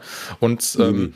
wenn ich da mal irgendwie ein Interview von Farin Urlaub mal gelesen habe, wo der meinte, ey, nachdem die die 13 rausgebracht haben mit den Ärzten, äh, danach hätten die sich fast aufgelöst, weil einfach die die Schnauze wahrscheinlich voneinander voll hatten. Das ist bei jeder Band einfach so. Das ist vollkommen normal so, ne? Und deswegen ich hab, ist genau ich habe gestern auch ein Interview mit, mit Bela, da ging es irgendwie um die, ich glaube, das war die Geräusch, oder? Mhm. Die, die vorletzte, die Platte jetzt vor der, glaube ich, war, nee, nee, ich weiß es nicht mehr. Und da war, waren die auch kurz vor der Auflösung, weil das halt tatsächlich, äh, ich glaube, man kann es ganz einfach machen, Leuten, die halt keine Ahnung haben, das ist ja auch ganz klar, wenn man halt in einer, nicht in einer Band spielt, und dann immer denkt, ja, aber ihr seid ja erfolgreich, verdient euer Geld, ist doch easy, easy life. Man muss sich einfach überlegen, dass man mit, mit fünf oder vier Leuten äh, oder mit zwei oder mit drei, je nachdem wie groß die Band ist, eine Beziehung führt. Die, die muss man halt irgendwie, ab einem gewissen Alter weiß man, dass eine Beziehung halt Arbeit macht. Egal wie doll man sich liebt oder mag. Voll. Das ist halt Arbeit und da, die muss man drin stecken und das ist halt äh, emotional und immer wenn was emotional wird, dann ist es halt auf alle Fälle krass, weil Emotionalitäten halt einfach einen total fordern. Und äh, wir sind da auch jetzt erst, also jetzt erst so nach so langer Zeit haben wir uns so, jetzt gerade ist es echt geil. Jetzt sind halt so Egos nicht wichtig, jetzt gibt es so Befindlichkeiten, sind nicht, sind nicht da und wir sind alle sehr respektvoll miteinander und das klingt manchmal vielleicht so ein bisschen ESO-mäßig, aber das ist halt leider total wichtig auf jeden Fall. Ey, also ja, ist es, weil wenn das am Ende ist es so, niemand möchte doch in einer Band spielen, wo am Ende, ich weiß nicht, ob es stimmt, muss ich dazu sagen, so, ne? Ähm, ich nehme mal Slayer als Beispiel. Ähm, mhm. Die jetzt, die, ich meine, die gibt es ja jetzt offiziell ja auch nicht mehr, haben jetzt irgendwie kurz vor Corona, ich glaube 2018 oder so, dann die letzte Final World Tour gespielt, wo man aber auch munkelt, da ist eh nur, die wird irgendwann nochmal eine Reunion geben. Ähm, oder ich glaube, es war auch Gut, Sisi Top ist jetzt auch, ja nicht ganz vorbei, aber gibt es ja auch nicht mehr in der Urformation, ist der Dusty Hill auch verstorben. Ähm, dass man halt irgendwann gefühlt nur noch auf Shows zusammenkommt und nur noch das liefert, äh, weil die, weil die Geldmaschinerie am Laufen bleiben muss. Weißt du, was ich meine? Das will man ja auch nicht. Da hat man ja keinen Bock drauf so, ne? Und, ähm, ja, ja, äh, gab es ja immer, ob es jetzt Korn waren oder selbst äh, Rage Against the Machine, haben ja. irgendwann die Sachen, muss man wegen der Kohle gemacht. Und das genau. ist auch ein Stück weit okay, können sie ja machen. Ich glaube halt tatsächlich bei uns würde nur bedingt funktionieren. Wir haben sicherlich auch schon Konzerte gespielt, wo sich zwei nicht so richtig grün waren oder wo dann mal zwei auch ein paar Tage nicht miteinander gesprochen haben. Aber wenn da irgendwie ein Furz quer sitzt oder der Wurm drin ist, dann muss das irgendwann raus, sonst, äh, sonst funktioniert das auf Dauer nicht. Ich glaube, die Laune muss bei uns einfach gut sein, sonst sind wir keine gute Band. Dafür ähm, sind wir jetzt, wir sind ja, also kann ich ja auch nur von mir sagen, jetzt nicht alle die totalen krassen Ausnahmemusiker, die da, und auch die Musik ist nicht so ausgelegt, dass da jeder seine Filigranität zum Besten gibt und dann alles wie ein Zahn aneinander greift. Nee, wir sind halt gut, wenn fünf Typen mit Dennis, manchmal sogar sechs, grinsen, auf der Bühne stehen und alles weghauen wollen. Und das hat mhm. glücklicherweise ein paar Jahre funktioniert. Ähm, Und das funktioniert auch nur wieder, wenn wir grinsen und auf die Bühne gehen und wenn alle richtig grinsen. Und wenn einer mit irgendwas Probleme hat, das ist, klar ist das nicht immer basisdemokratisch, weil dafür gibt es genug Sachen, die dann einfach auch mal der Sänger entscheidet oder irgendjemand. Ja. Aber es müssen alle fünf mit, mit der Musik fein sein und mit der Situation, mit dem Club, mit dem Bus und wenn dann halt einer sagt, nee, ich möchte gerade nicht mit dem Bus fahren, dann muss man sich halt einen Kopf machen. Kann, oh, ey, was der hier rumbummert. Ähm, kann man den mit dem Zug hinterher schicken oder gibt es einen anderen? Und dann muss das so gemacht werden. Da müssen, müssen sich alle vier kümmern, dass der fünfte grinst und dann funktioniert das. Genau. Das, also, und vor allen Dingen muss man ja auch sagen, das ist ja auch, ähm, ihr seid ja auch eine Band, wo ich da glaube ich, ey, wenn ihr euch alle nicht mehr verstehen würdet, das wird man auf der Bühne schon merken. Also ganz einfach, das wird man irgendwann auf, das wird man bei irgendeiner Show, merkst du das, wenn ihr gar keinen Bock mehr aufeinander habt, weil dann ist die Interaktion einfach nicht mehr da. Und dafür seid ihr dann, zumindest in meiner Wahrnehmung, einfach auch, ähm, ja, also das ist jetzt ein sehr schwieriger Begriff, ich will nicht sagen Partyband, aber eine Band, die einfach die Laune dann verbreitet. Nee, ich schon, was so, du meinst. Also, das ist so, die, die gute ähm, Laune ist halt, genau. Ne? Ja. Das, äh, das muss halt schon irgendwie sein. Und ähm, keine Ahnung, wenn Slayer jetzt irgendwie gar keinen Bock mehr aufeinander haben, merkst du vielleicht eh nicht so richtig, weil die, da macht eh, irgendwie jeder sein Ding. Und ähm, die Leute feiern es irgendwie trotzdem ab. Oder keine Ahnung, eine Band ist wie Slipknot oder sowas.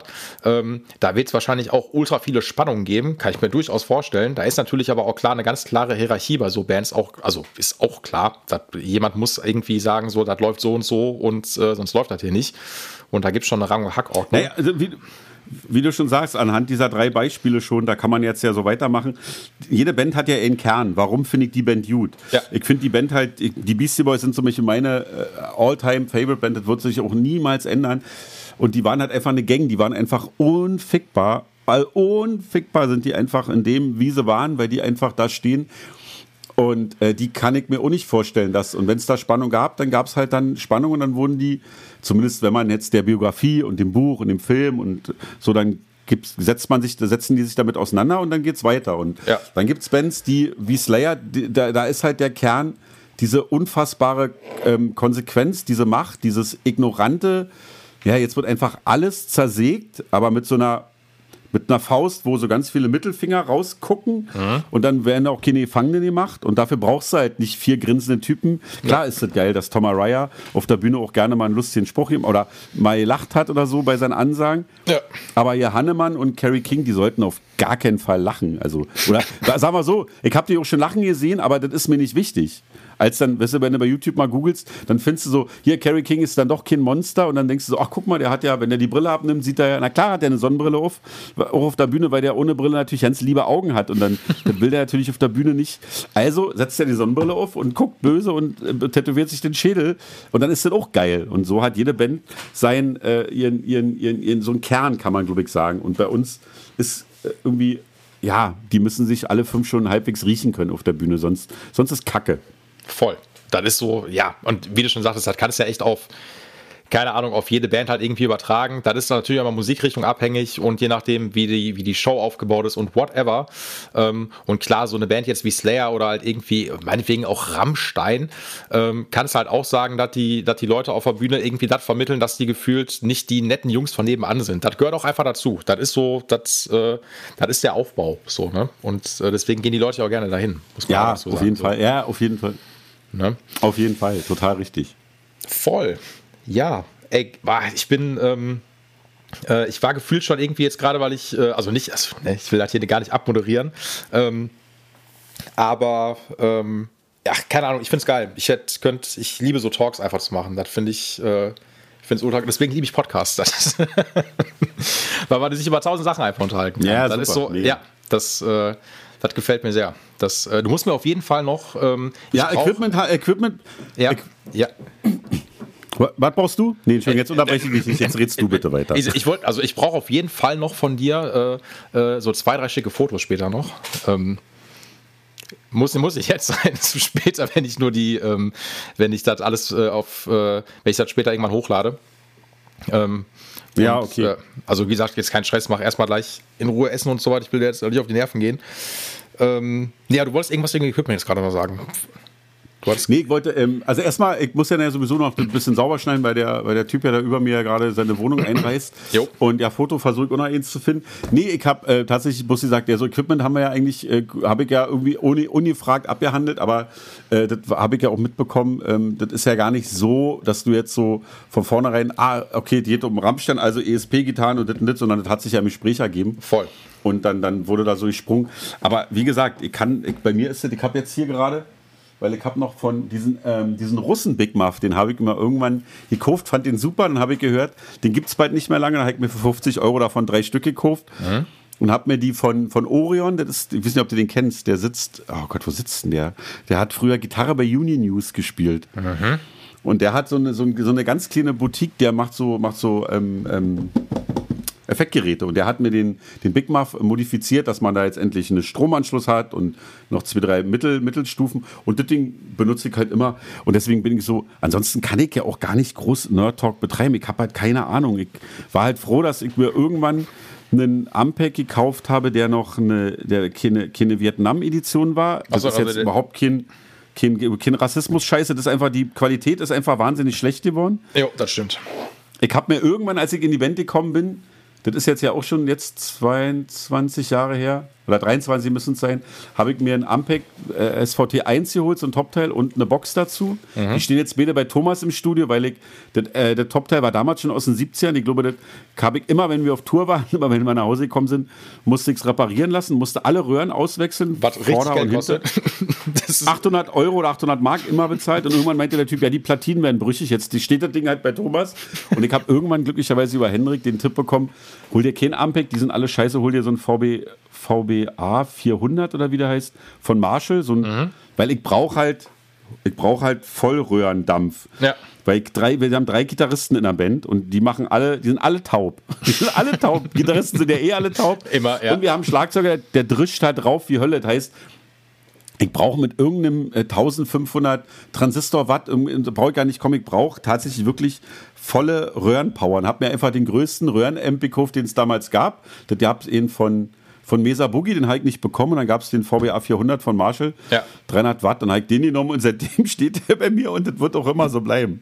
So, und deswegen kann ich da nicht viel zu sagen. Ich habe wirklich keine Ahnung von Equipment. Ey, da, ich, ich betone das ja immer wieder. Ich bin ja, es gibt ja, glaube ich, ich muss ja auch sagen, ich sage ja von meinem Podcast auch immer, das ist der, äh, der kleine Loser-Podcast. Paul's Gitarcast ist der unrelevanteste Gitarren-Podcast. Ähm, ich stehe in, ich stehe in meiner Welt in ganz großer Konkurrenz mit Gear of the Dark. Ähm, das ist äh, der hauseigene ESP-Podcast. Nein, die machen das auch gut. Es gibt also noch einen anderen Gitarren-Podcast, der aber eine viel größere Ja. Reichweite hat, als ich das habe. Ich sage das immer mit so einem mit so äh, zwinkernden Auge, weil ich finde das ja geil, weil ähm, ich mache das ja echt so just for fun und ähm, mache ja auch relativ wenig Werbung. Ich poste das dann irgendwie auf Instagram und dann hoffe ich immer, dass die Leute das hören so und dann hören sich das irgendwie so, keine Ahnung, so 500, 600 Leute an, weil ich eigentlich ganz geil finde dafür, dass du wenig Werbung machst. So, ne? Ja, das war mega. Schickst so- du mir dann auf jeden Fall deinen Kram, dann verlinke ich das auch bei mir. sehr gerne. Ähm, und dann, Ja. weil- da geht so eine Folge natürlich dann auch mal mehr ab. Aber wie gesagt, ich will das ja gar nicht haben. Aber wenn ich jetzt hier sitzen würde, wieder bei der Gitarre, ich sage immer, oh scheiß Gitarre und Bus, ich will ja kein Gitarre und Bus-Interview mit dir machen, dass ich jetzt, also wie gesagt, jetzt dich das so frag, weil dann würde ich bei einschlafen so, ne? Und ähm, weil ich will ja so ein bisschen dieses lockere, einfach mal Quatsch, einfach drauf los. Und Ja. wenn du mir halt sagst, ich kann ja dazu genau was sagen, weil das Ding ist ja, du hast völlig recht, ähm, die Ampacks, die nicht made in USA sind, sondern die Dinger, die danach kamen, das ist halt alles nicht so geil gewesen so, ne? Und wenn, das, wenn die Platine halt irgendwann platt ist, ey, dann sagt dir jeder Schrauber der Welt, ey, alles klar, das kannst du vergessen. Das ist genauso wie, du hast einen Flachbildschirm, den hast du dir für so und so viel Tausende von Euro geholt ähm, und dann ist da irgendein Platinenschaden und dann sagt dir jeder, äh, wie nennt sich das denn nochmal, Funk- und Fernsehtechniker? Äh, weiß ich gar nicht mehr, da gibt es so einen Begriff Ja, für. wahrscheinlich, ja. Die sagen dir dann, ja, kannst du neu kaufen, so, ne? Und Ja. ähm, das ist genau das gleiche auch, wenn du jetzt halt echt so ein, ich vergleiche das immer, ich bin gar nicht so autoaffin. Ich fahre, nichtsdestotrotz fahre ich so einen alten 190er Benz, so, ne? Geil. Und ähm, ich könnte mir jetzt auch ein H-Kennzeichen holen und äh, ich will nur sagen, wenn ich den in eine Werkstatt abgebe, dann sagen die Leute da halt immer so, egal was dran ist, ja, der hat noch kein Rost, das ist ein analoges Auto, da schraubt man gerne dran rum. Und das ist beim alten Amp oder beim Amp, der halt davon nur Röhren hat, genauso. Kannst das einfach immer machen lassen. Das ist einfach ultra geil. Und klar, zahlst du dich natürlich, wenn jetzt auch beim alten MPEG SVT, wenn er einmal alle neuen Röhren äh, gewechselt haben muss, ey, da zahlst du dich natürlich dumm und dämlich. Da kannst du eigentlich nach dem dritten Mal ja. sagen, okay, jetzt hast du eigentlich jetzt den zweiten Amp kaufen können, so, ne? Weil Total, einfach, auf jeden Fall. Ja. Ne, weil das wirtschaftlich dann, aber darum geht es ja eigentlich am Ende des Tages gar nicht. Aber genau so was, das reicht ja schon. Das ist ja, wie gesagt, ich hätte, ich würde hier, ähm, deswegen, ich, ich ich als äh, Typ, der diesen Podcast betreibt, ich suche mir die Leute aus, weil ich denke, jetzt in deinem Fall, ey, Thorsten Scholz hat mit Sicherheit was zu erzählen. So. Und dann denke ich mir, cool, dann fragst du ihn doch einfach mal an. Das ist halt so das Ding so, ne? Und naja. ähm, ich muss natürlich auch sagen, du bist der Einzige, den ich von den Beatsteaks gesehen habe, der, glaube ich, überhaupt Social Media mäßig unterwegs ist. Nee, ich glaube, Thomas ist auch dabei. Thomas ist Tomatenplatten. Arnim betreibt ah. unseren Beatsteaks Official äh, ah, okay. Account. Ja. Und Bernte ist auch da. Und ich glaube, Peter Baumann ist jetzt auch da, aber der ist noch so unterm, unterm Radar und der will auch eigentlich nicht groß auftauchen. Aber ich bin ja relativ aktiv, weil ich ja auch so viele Sachen noch nebenbei mache mit der ja. Radiosendung und meinem, meinem anderen Projekt und so. Deswegen habe ich mir irgendwann überlegt, ach komm, ich hole mir jetzt einfach Instagram und mache da so ein bisschen Wirbel. Ja. Ähm, damit ich, weil dann so meine anderen Sachen, die unabhängig von der Band sind, die benötigen ja auch Promo und dafür kann und will ich kein Geld ausgeben, weil ich das nicht habe. Also ja. ist halt die einzige Promomaschine mein Instagram-Kanal, so blöd wie klingt. Ja, aber ist auch, ich habe auch gesehen übrigens, du warst auch bei, ähm, äh, wie heißt es, nicht zuerst war die Haut, das ist der andere Tattoo-Podcast. Ähm, äh, Augen, Augen zu durch. durch. Genau, das habe ja, ich, genau. hab ich noch nicht reingehört. Ähm, ja, das, das hat auch total Spaß gemacht. Sebastian ist mein Tätowierer, der mich schon ganz oft tätowiert hat und ja. ich habe mir auch, fand es toll, da mal wieder zu sein. Ich habe den auch ewig nicht gesehen und wollte auch nicht zum Tätowieren mehr und habe danach überlegt, oh, vielleicht gehe ich doch mal wieder. Ja, aber tätowierst es nicht selber. Ist jetzt quasi, äh, war jetzt äh, Tattoo Talk ähm, äh, jetzt nicht. Naja, wir tätowieren uns, wir haben uns ja alle selber tätowiert. Ich habe ja ganz viel Scheiß, auf, äh, die wir uns irgendwie auf der Tour mal irgendwann selber tätowiert haben. Ejo. Und aber auch das steht jetzt auch schon seit drei Jahren im Schrank und ich weiß ja nicht, ob die Farben irgendwann flockig werden. Darf, darfst du ähm, jetzt eh nicht mehr verwenden. seit ja, gestern. aber ja, genau, genau. Ne, dann, nee, aber wir haben das ja, wir haben, ich habe so einen Fliesenschneider gehabt und habt einfach eine Nadel drauf gebunden und wir haben das ja so mit der Hand gemacht. Das war ja wir nicht mit der Maschine, sondern so knastmäßig halt. Ja, okay. So, so Handpoke, Handpoke sagt man, glaube ich. Und ähm, da weiß ich ja nicht, ob ich damit jetzt wirklich, ob ich das jetzt wirklich noch so weitermachen will. Ja, da, ja, Ich muss halt immer, ich muss halt immer besoffen sein und der, derjenige, der sich tätowieren lässt, muss ein Ding drin haben. Und die Wahrscheinlichkeit ist jetzt gerade relativ gering, deswegen ähm, gibt es da gerade keine äh, Möglichkeiten. Ja, kann ich verstehen. Das äh, waren auch für die, für die Tattoo-Industrie sowieso in Corona-Zeiten sehr, sehr dunkle Zeiten. so, ne? Ja, ich, ich, ich lache, aber, ich, äh, ich, aber ich, äh, ich kenne ja viele Tätowierer auch und dann denke ich mir so, ei, ei, ei, was ein Abfuck. Das, ähm, ja, Ey, am Ende war es nur außer für Amazon und wir für eine andere äh, Drecksbuden war das halt ein goldenes Jahr. Alle anderen haben halt einfach einen Scheiß. Ich meine, das ist bei dir so, das ist bei Sebastian der Tätowierer so, das ist bei mir. Ja, komm, wir drücken einfach die Daumen. Ey, voll. Ich muss an, an, der Stelle muss ich schon sagen, ich äh, würde mich niemals als Pandemiegewinner bezeichnen, aber das, äh, ich habe durch Corona echt so 20 Prozent mehr zu tun gehabt am Ende des Tages. Das liegt aber daran, weil die mhm. Leute, die davon nicht leben, ne, die, die die Kohle dann haben, die sagen dann, ach komm, ich lass meine Gitarre nochmal aufmöbeln. Das ist dann so, ja, also da, da ist dann, ähm, ne, habe aber auch trotzdem gesagt, dass die Leute, die davon leben und äh, wirklich auf Shows oder was auch immer angewiesen sind und wenn die mal irgendwie ein Livestream-Konzert gemacht haben oder gerade die Kohle nicht hatten, um die Gitarre halt irgendwie fit machen zu können, meine ich auch, komm, bring die vorbei, wir einigen uns irgendwie später, weil da denke ich mir auch, man kann sich ja irgendwie untereinander unterstützen. So, ne? Das ist, Ach, geil, ja, das, super. Das, äh, das muss schon sein. Das, sonst das war mir eh klar, dass du so inner bist. Du bist halt ein guter Junge, auf jeden Fall. Ja, Danke. das ist natürlich, ja, das, das ist doch jetzt gerade. Ähm, wir haben bei uns auch so einen Laden, Bukowski, das ist auch so, eine, so, eine, so ein kleinerer Laden, der bei uns hier im Friedrichshain ist, mhm. wo wir seit, als Band seit 20 Jahren hingehen und begrüßt werden, ja, Thorsten, mein lieber, komm mal rein und so. Und ähm, das ist, ist toll, dass die, die freuen sich, dass ich hier mal hingehe, anstatt bei, bei irgendeinem großen Versand zu bestellen. Obwohl ich finde ja, dass Thomann ja nicht unbedingt der Feind ist, weil das ist ja trotzdem nee. auch ein Familienunternehmen. Ja. Aber wir gehen immer erstmal dahin, dann sagt er halt, ja, den Preis kann ich nicht, dann geh doch dahin. Und da merkt man halt, dass man da ähm, die, die Leute, mit denen man da in seiner Blase so zu tun hat, dass die, ähm, ja, wie geht's euch denn? Und ja, bei denen geht's auch gut und die wussten halt, dass bei uns halt lange Feierabend ist. Und so ist man halt füreinander so ein bisschen da wenigstens. Das fühlt sich irgendwie gut an. Voll. Sehe seh ich genauso. Also das, das war auch immer so mein Ding, da ich mir dachte, komm, äh, klar, am Ende muss auch jeder immer so ein bisschen gucken, wo man bleibt. Ähm, das weiß ich auch. Ähm, aber mhm. äh, man, natürlich unterstützt man sich. Also das ist das, äh, darum geht es am Ende auch. Und alle wollen halt irgendwie, dass es in irgendeiner Art und Weise wieder weitergeht. Und, ja klar, ähm, auf jeden das, Fall das, äh, das funktioniert sonst einfach nicht. Also, weil, wie gesagt, gerade Veranstaltungsbranche, Musikbranche, überall da, wo Leute zusammenkommen, ähm, das ist äh, unmöglich. Das ist nicht drin. So. Und niemand will halt irgendwie ein Live-Erlebnis nur noch ähm, als Stream haben. Das hat am Anfang ganz gut funktioniert. Ich glaube, Berlin war ja auch da so Vorreiter mit irgendwie so DJ-Events oder sowas, die man ähm, live gestreamt hat. Aber das ist es ja nicht. Das ist ja einfach nur eine Notlösung. So, ne? Und, Ich hab, ähm, ja, auf jeden Fall. Ich muss auch, wie gesagt, überhaupt kein, äh, kein, kein, kein Schmälern der Leistung von den Leuten, die sich da den Kopf gemacht haben. Aber ich habe mir einfach nichts angeguckt. Also doch, ich habe mich jetzt mal wieder so ein bisschen mit diesen Tiny Desk Konzerten da beschäftigt, Ja. ähm, die ja, glaube ich, unabhängig von Corona immer stattgefunden haben. Aber wir als Band hatten ja gesagt, nee, kommt nicht in Frage. Schon gar nicht äh, am Anfang so mit diesen Autokonzerten und so. Und ich auch selber, ich ähm, kann, weiß nicht, habe mich dafür tatsächlich, hat mich überhaupt nicht berührt, in keinster Weise. Deswegen ähm, kann ich das auch, also klar, das, du hast recht, viele Leute haben das gemacht und hatten da auch sicherlich ist das toll gewesen für Techniker. Dann, ähm, doch, Arnim hat eh mal aus dem S36 gestreamt und wir haben uns da so ein bisschen mit hingesetzt und haben da so ein bisschen als Band sind da so aufgetaucht, jeder für sich in irgendeiner Art und Weise. Das war schon ganz cool. Ähm, aber ansonsten so Konzerte, dadurch, dass wir als Band gesagt hatten, nee, komm, wir lassen das, ist da für mich auch nie wirklich groß. Ich habe da kein, kein, kein, kein, keine Öse gefunden, um mich da einzuhängen, sag mal.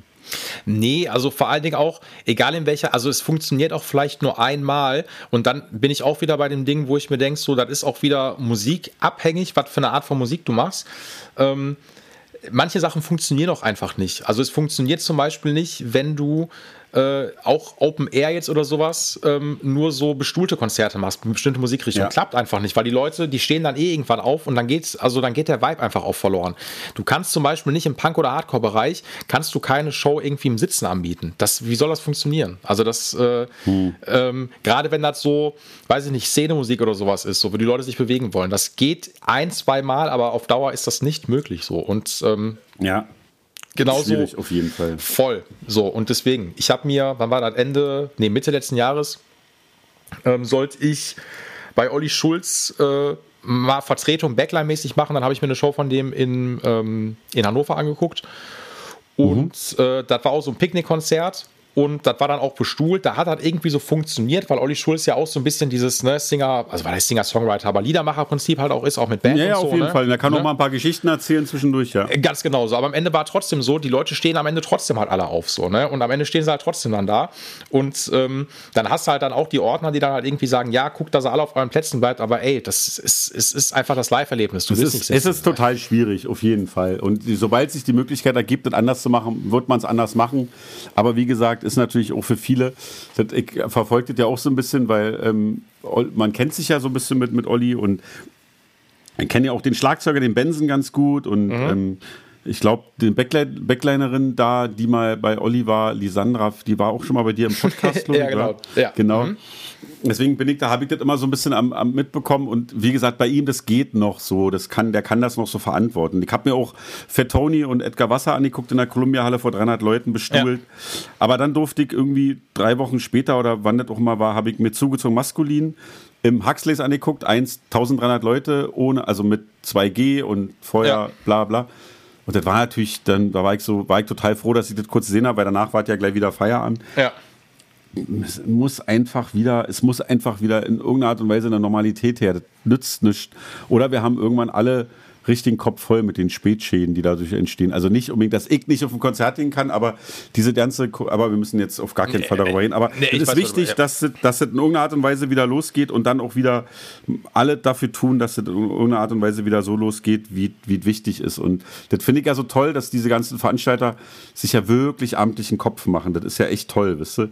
Die, die am meisten darunter leiden, nämlich die ersten waren, die zugemacht haben und die letzten, die wieder aufmachen dürfen, die sind, ich war jetzt zwei, dreimal bei dieser ähm, Alarmstufe Rot-Demonstration hier in Berlin mit den Hosen und so und Tees. Also Tees Ullmann war da und so.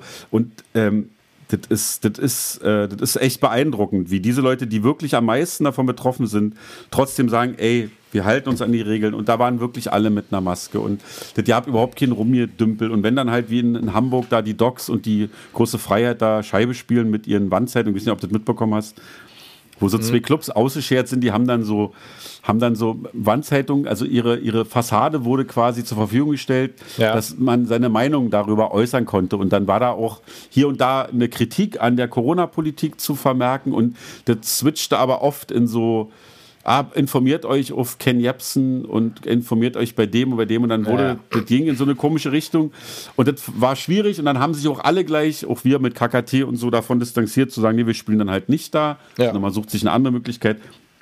Und das finde ich halt toll, dass, dass es da trotzdem so, ein, so einen gesunden, eine gesunde Straightness und so eine Stabilität gibt in dieser Branche, obwohl die alle betroffen sind. Die Voll. könnten sich alle hinstellen und sagen, was soll denn die Scheiße hier? Und jetzt Ja, lass genau. doch mal, Corona Ja. gibt's ja nicht. Nee, das machen die Leute, die wirklich davon betroffen sind. Ich war jetzt auch irgendwann bei einem Chefdenker- und Pestpockenkonzert im SO36. Ja. Das war halb voll, da ging's wieder. Das war halt 2G Plus. Da waren halt Punker-Kids, die waren halt einfach doppelt geimpft und die waren alle, ja, ich mach das, weil das für mich, und das finde ich halt irgendwie sehr ähm, toll zu sehen, dass die Leute, die wirklich doll betroffen sind, halt da trotzdem stabil bleiben und sich da irgendwie nicht äh, irgendwelchen Sachen hingeben, die vielleicht in, in, in, durchaus in eine falsche Richtung gehen könnten. Ohne da jetzt meine Meinung so groß Nee, aber also, ey, das kann man ja genauso sagen. Ich gebe dir völlig recht. Es gibt einfach genauso diese Branche, die hat so viel Recht, einfach auch zu sagen, so, was alles schief läuft. Das kannst du aber auch auf dem Level machen, ohne halt komplett abzudriften ähm, und dann Ja. irgendwie Leute zu nennen, wie du es gerade genannt hast, wie ein Cam Jepsen oder whatever, wo man sich denkt, Alter, das ist so, ähm, lass das. das. Also man kann, es gibt so viele Sachen, wo du wirklich berechtigt Kritik üben kannst, weil Sachen falsch gelaufen sind, weil Branchen nicht gehört worden sind oder weil einfach so viel zu viel ähm, äh, ich sag mal, der Holzhammer rausgeholt worden ist und dann einfach gesagt haben, okay, wir können euch jetzt nicht um, um euch als Branche kümmern ähm, und ihr werdet so ein bisschen links liegen gelassen. Und dann hilft natürlich auch keine Corona-Soforthilfe mit 9000 Euro, wenn du einen Betrieb hast, äh, wo das ein Tropfen auf Naja, den heißen Stein ist. So, also weißt du, was ich meine? So, ne? und, aber trotzdem ist das was anderes, dann einfach dann zu sagen, so, ähm, ich äh, zitiere jetzt halt irgendwelche Leute, die vollkommen einen an der Waffel haben, so, ne? Und ganz anderes Ja, ja, auf verbreiten. So. Das ist. äh, Nee, man muss immer, man muss immer, man muss immer einen, einen klaren Verstand und man muss immer gesund bleiben, man muss immer gucken, wo man sich informiert, auf jeden Fall. Und es ist echt beeindruckend, wie viele Leute aus dieser Branche. Und da sind halt viele, ey, da sind viele dabei, das kann ich selber aus Berlin sagen. Viele kommen aus dem Punk. Wissig Fossi, mein alter Plattenladen-Typ da von Football Records, alter Punk selbst, der, der Hose, das Hosenumfeld, die kommen viele aus diesem, also wirklich aus diesem DIY-Ding. Die haben alle ein Problem mit, mit, mit, teilweise mit, mit der, mit einer Regierung. Die haben Probleme mit, mit Sachen, die in unserem Land passieren. Die werden jetzt aber jetzt mal kurz nicht unterordnet, sondern die sagt, okay, das eine ist das eine und jetzt müssen wir uns erstmal darum kümmern, dass wir wieder normal unser Leben leben und dann kann man Ja. sich ja auch wieder um, um Sachen kümmern, wie die Außengrenzen Europas, das, dass das ekelhaft ist. Ja, ich finde, das ist halt, das ist halt wichtig, dass das, also ich, von denen war keiner beim Sturm auf, auf, äh, auf den Reichstag dabei, wo sich jetzt auf einmal alle Leute hinstellen und sagen, ja, ich bin wirklich, ich bin kritisch, ich, ich kümmere mich darum und sage meine Meinung und ich lasse diese Regierung, wo ich mir denke so, ey, nee, Ihr habt alle die letzten 30 Jahre die Schnauze. Die Leute, die jetzt leise sind und sich um Konzepte den Kopf machen, die haben sich oft genug hingestellt. Genau. In der Cassiopeia, im Mensch Meier, da muss ich ja bloß die coolen, die linken Läden nennen in Berlin, die alle aktiv und, und versuchen, eine Gesellschaft interessanter, schöner und besser zu machen. Und jetzt aber trotzdem sagen, ja, wir halten die Regeln ein, weil das halt nun mal einfach die Realität ist. Und das finde ich halt echt toll und da bin ich froh, ähm, dass, ja, weil die vielen, die vielen Leuten echt schlecht und die sind trotzdem optimistisch. Und das finde ich wichtig. Und das sollten wir auch sein, Paul. Einfach optimistisch sein und dann geht es schon irgendwann wieder gut. Ey, ohne Scheiß, Thorsten, genau am Ende des Tages ist es das. Es ist nicht, wenn äh, die Leute, die mit auf den Reichstag zugerannt sind, die sollen mal gucken, wer links und rechts neben den stand, die mit denen gelaufen sind. Weißt du, was ich meine? So, dann siehst du so, Ja, rechter sagt links, rechter, rechter sagt rechts, so, ne? Ähm, und dann bist du stolz Total. darauf, dass du das mitgeschirmt hast, so, was ist verkehrt mit dir? Ähm, d- da musst du einfach drauf achten. Und das sage ich dir, das will ich auch noch sagen, als ich nämlich auch in Berlin war, ich bin ja bis jetzt sehr selten in Berlin gewesen, wird sich ja im Juli noch ändern. und, Richtig. äh, genau. Ähm, nee, ich war da aber auch, da waren wir auch im Cassiopeia. Ich kannte den Schuppen vorher gar nicht. Das war dann so, wurde es mitgenommen so, ne? Und ähm, ey, ich muss am Ende auch sagen, was so Clubsachen angeht, ähm, klar gibt es bestimmt auch immer, ich sag mal, schwarze Schafe, wie das immer so ist, die dann sagen, ah ja, komm, dann scheißen wir mal drauf. Aber ey, da wurde sich an 2G bis zum Geht nicht mehr gehalten, so und ähm, dann wird es einfach kontrolliert.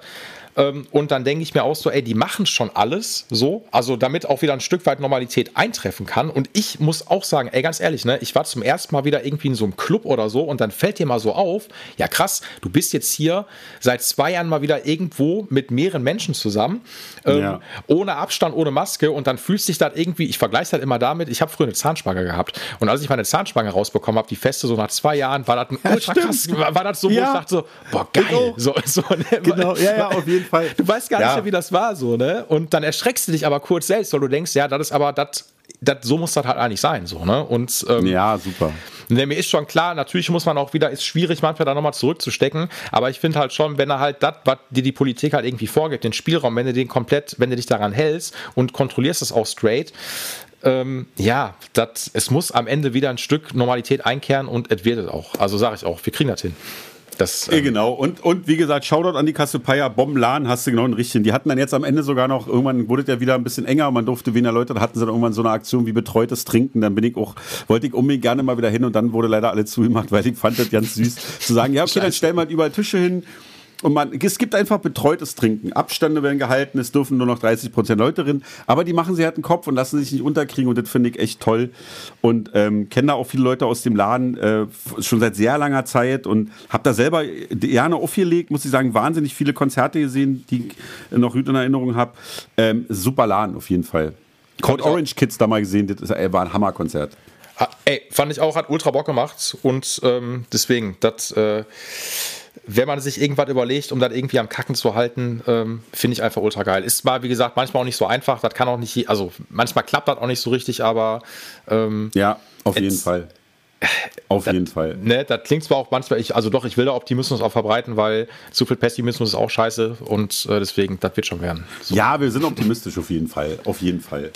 Geil, geil, Ey, geil. Ich muss ey, mal, ich, mir, ja. fällt, mir, ja. Ja. mir fällt gerade ein noch, ich schick dir das dann, ich kann dir das wahrscheinlich nur als MP3 schicken, weil das WAF wird zu groß. Geht Äh, das oder geht das nicht? Äh, doch, das ist, das ist eigentlich kein Problem. Ähm, weil die Qualität ist, glaube ich, gar nicht, die ist unbedeutend schlechter. Nö, ich glaube, da- die da- ist nicht mal schlechter. Nee, das ist völlig in Ordnung. Das ist, äh, Nur weil ich kann ja, man kann ja bei WeTransfer nur, glaube ich, zwei Gigabyte schicken und ich glaube, dass wir mittlerweile, ich habe hier so einen Balken und ich mache den noch ein bisschen sauber, damit man die ganzen hier Wummere nicht hören. Das musst du jetzt, das mache ich schon noch Jo. und schick dir das einfach morgen und dann kannst du damit machen, was du willst. Äh, schick dir ein Foto und du sagst mir einfach nochmal irgendwann Bescheid, wann es oben ist und dann mache ich dann einen Post Äh, dann- und du machst das auch bei uns auf der Beatsteaks Facebook-Seite und Äh, so. kann, kann, ich dir. Oh, wow, ja, vielen Dank. Ähm, ne, Ja, ich sag, gerne. Äh, ne, ich sag schon mal, ähm, also ich lade halt immer donnerstags hoch. Ähm, vielleicht auch, wenn ich das morgen bekomme, die Zeit habe, will ich das morgen sogar schon veröffentlichen, weil donnerstags Ah, immer, okay. Ist immer so, wo ich das, es immer, kommt immer donnerstags die Folge raus.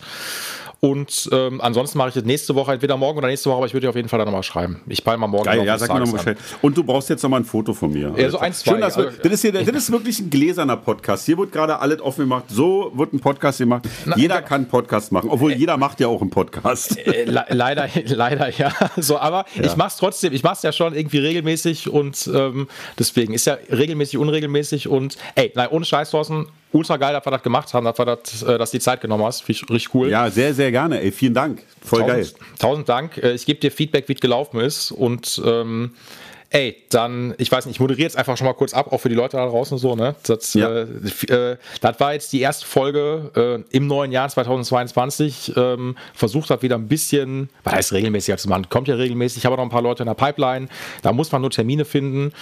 Und ey, ich hoffe, ihr habt Spaß mit der Folge gehabt. Ähm, genau, wir hören uns irgendwann in zwei Wochen wahrscheinlich wieder. Habt eine gute Zeit. Danke nochmal an Thorsten, dass du da warst. Und, Sehr äh, gerne. Gerne. Äh, nein, danke und äh, haut rein und bis bald. Ciao. Tschüss. Dieser Gitarcast wurde dir präsentiert von Paul's Repair Shop. Better call Paul, weil du deine Gitarre liebst.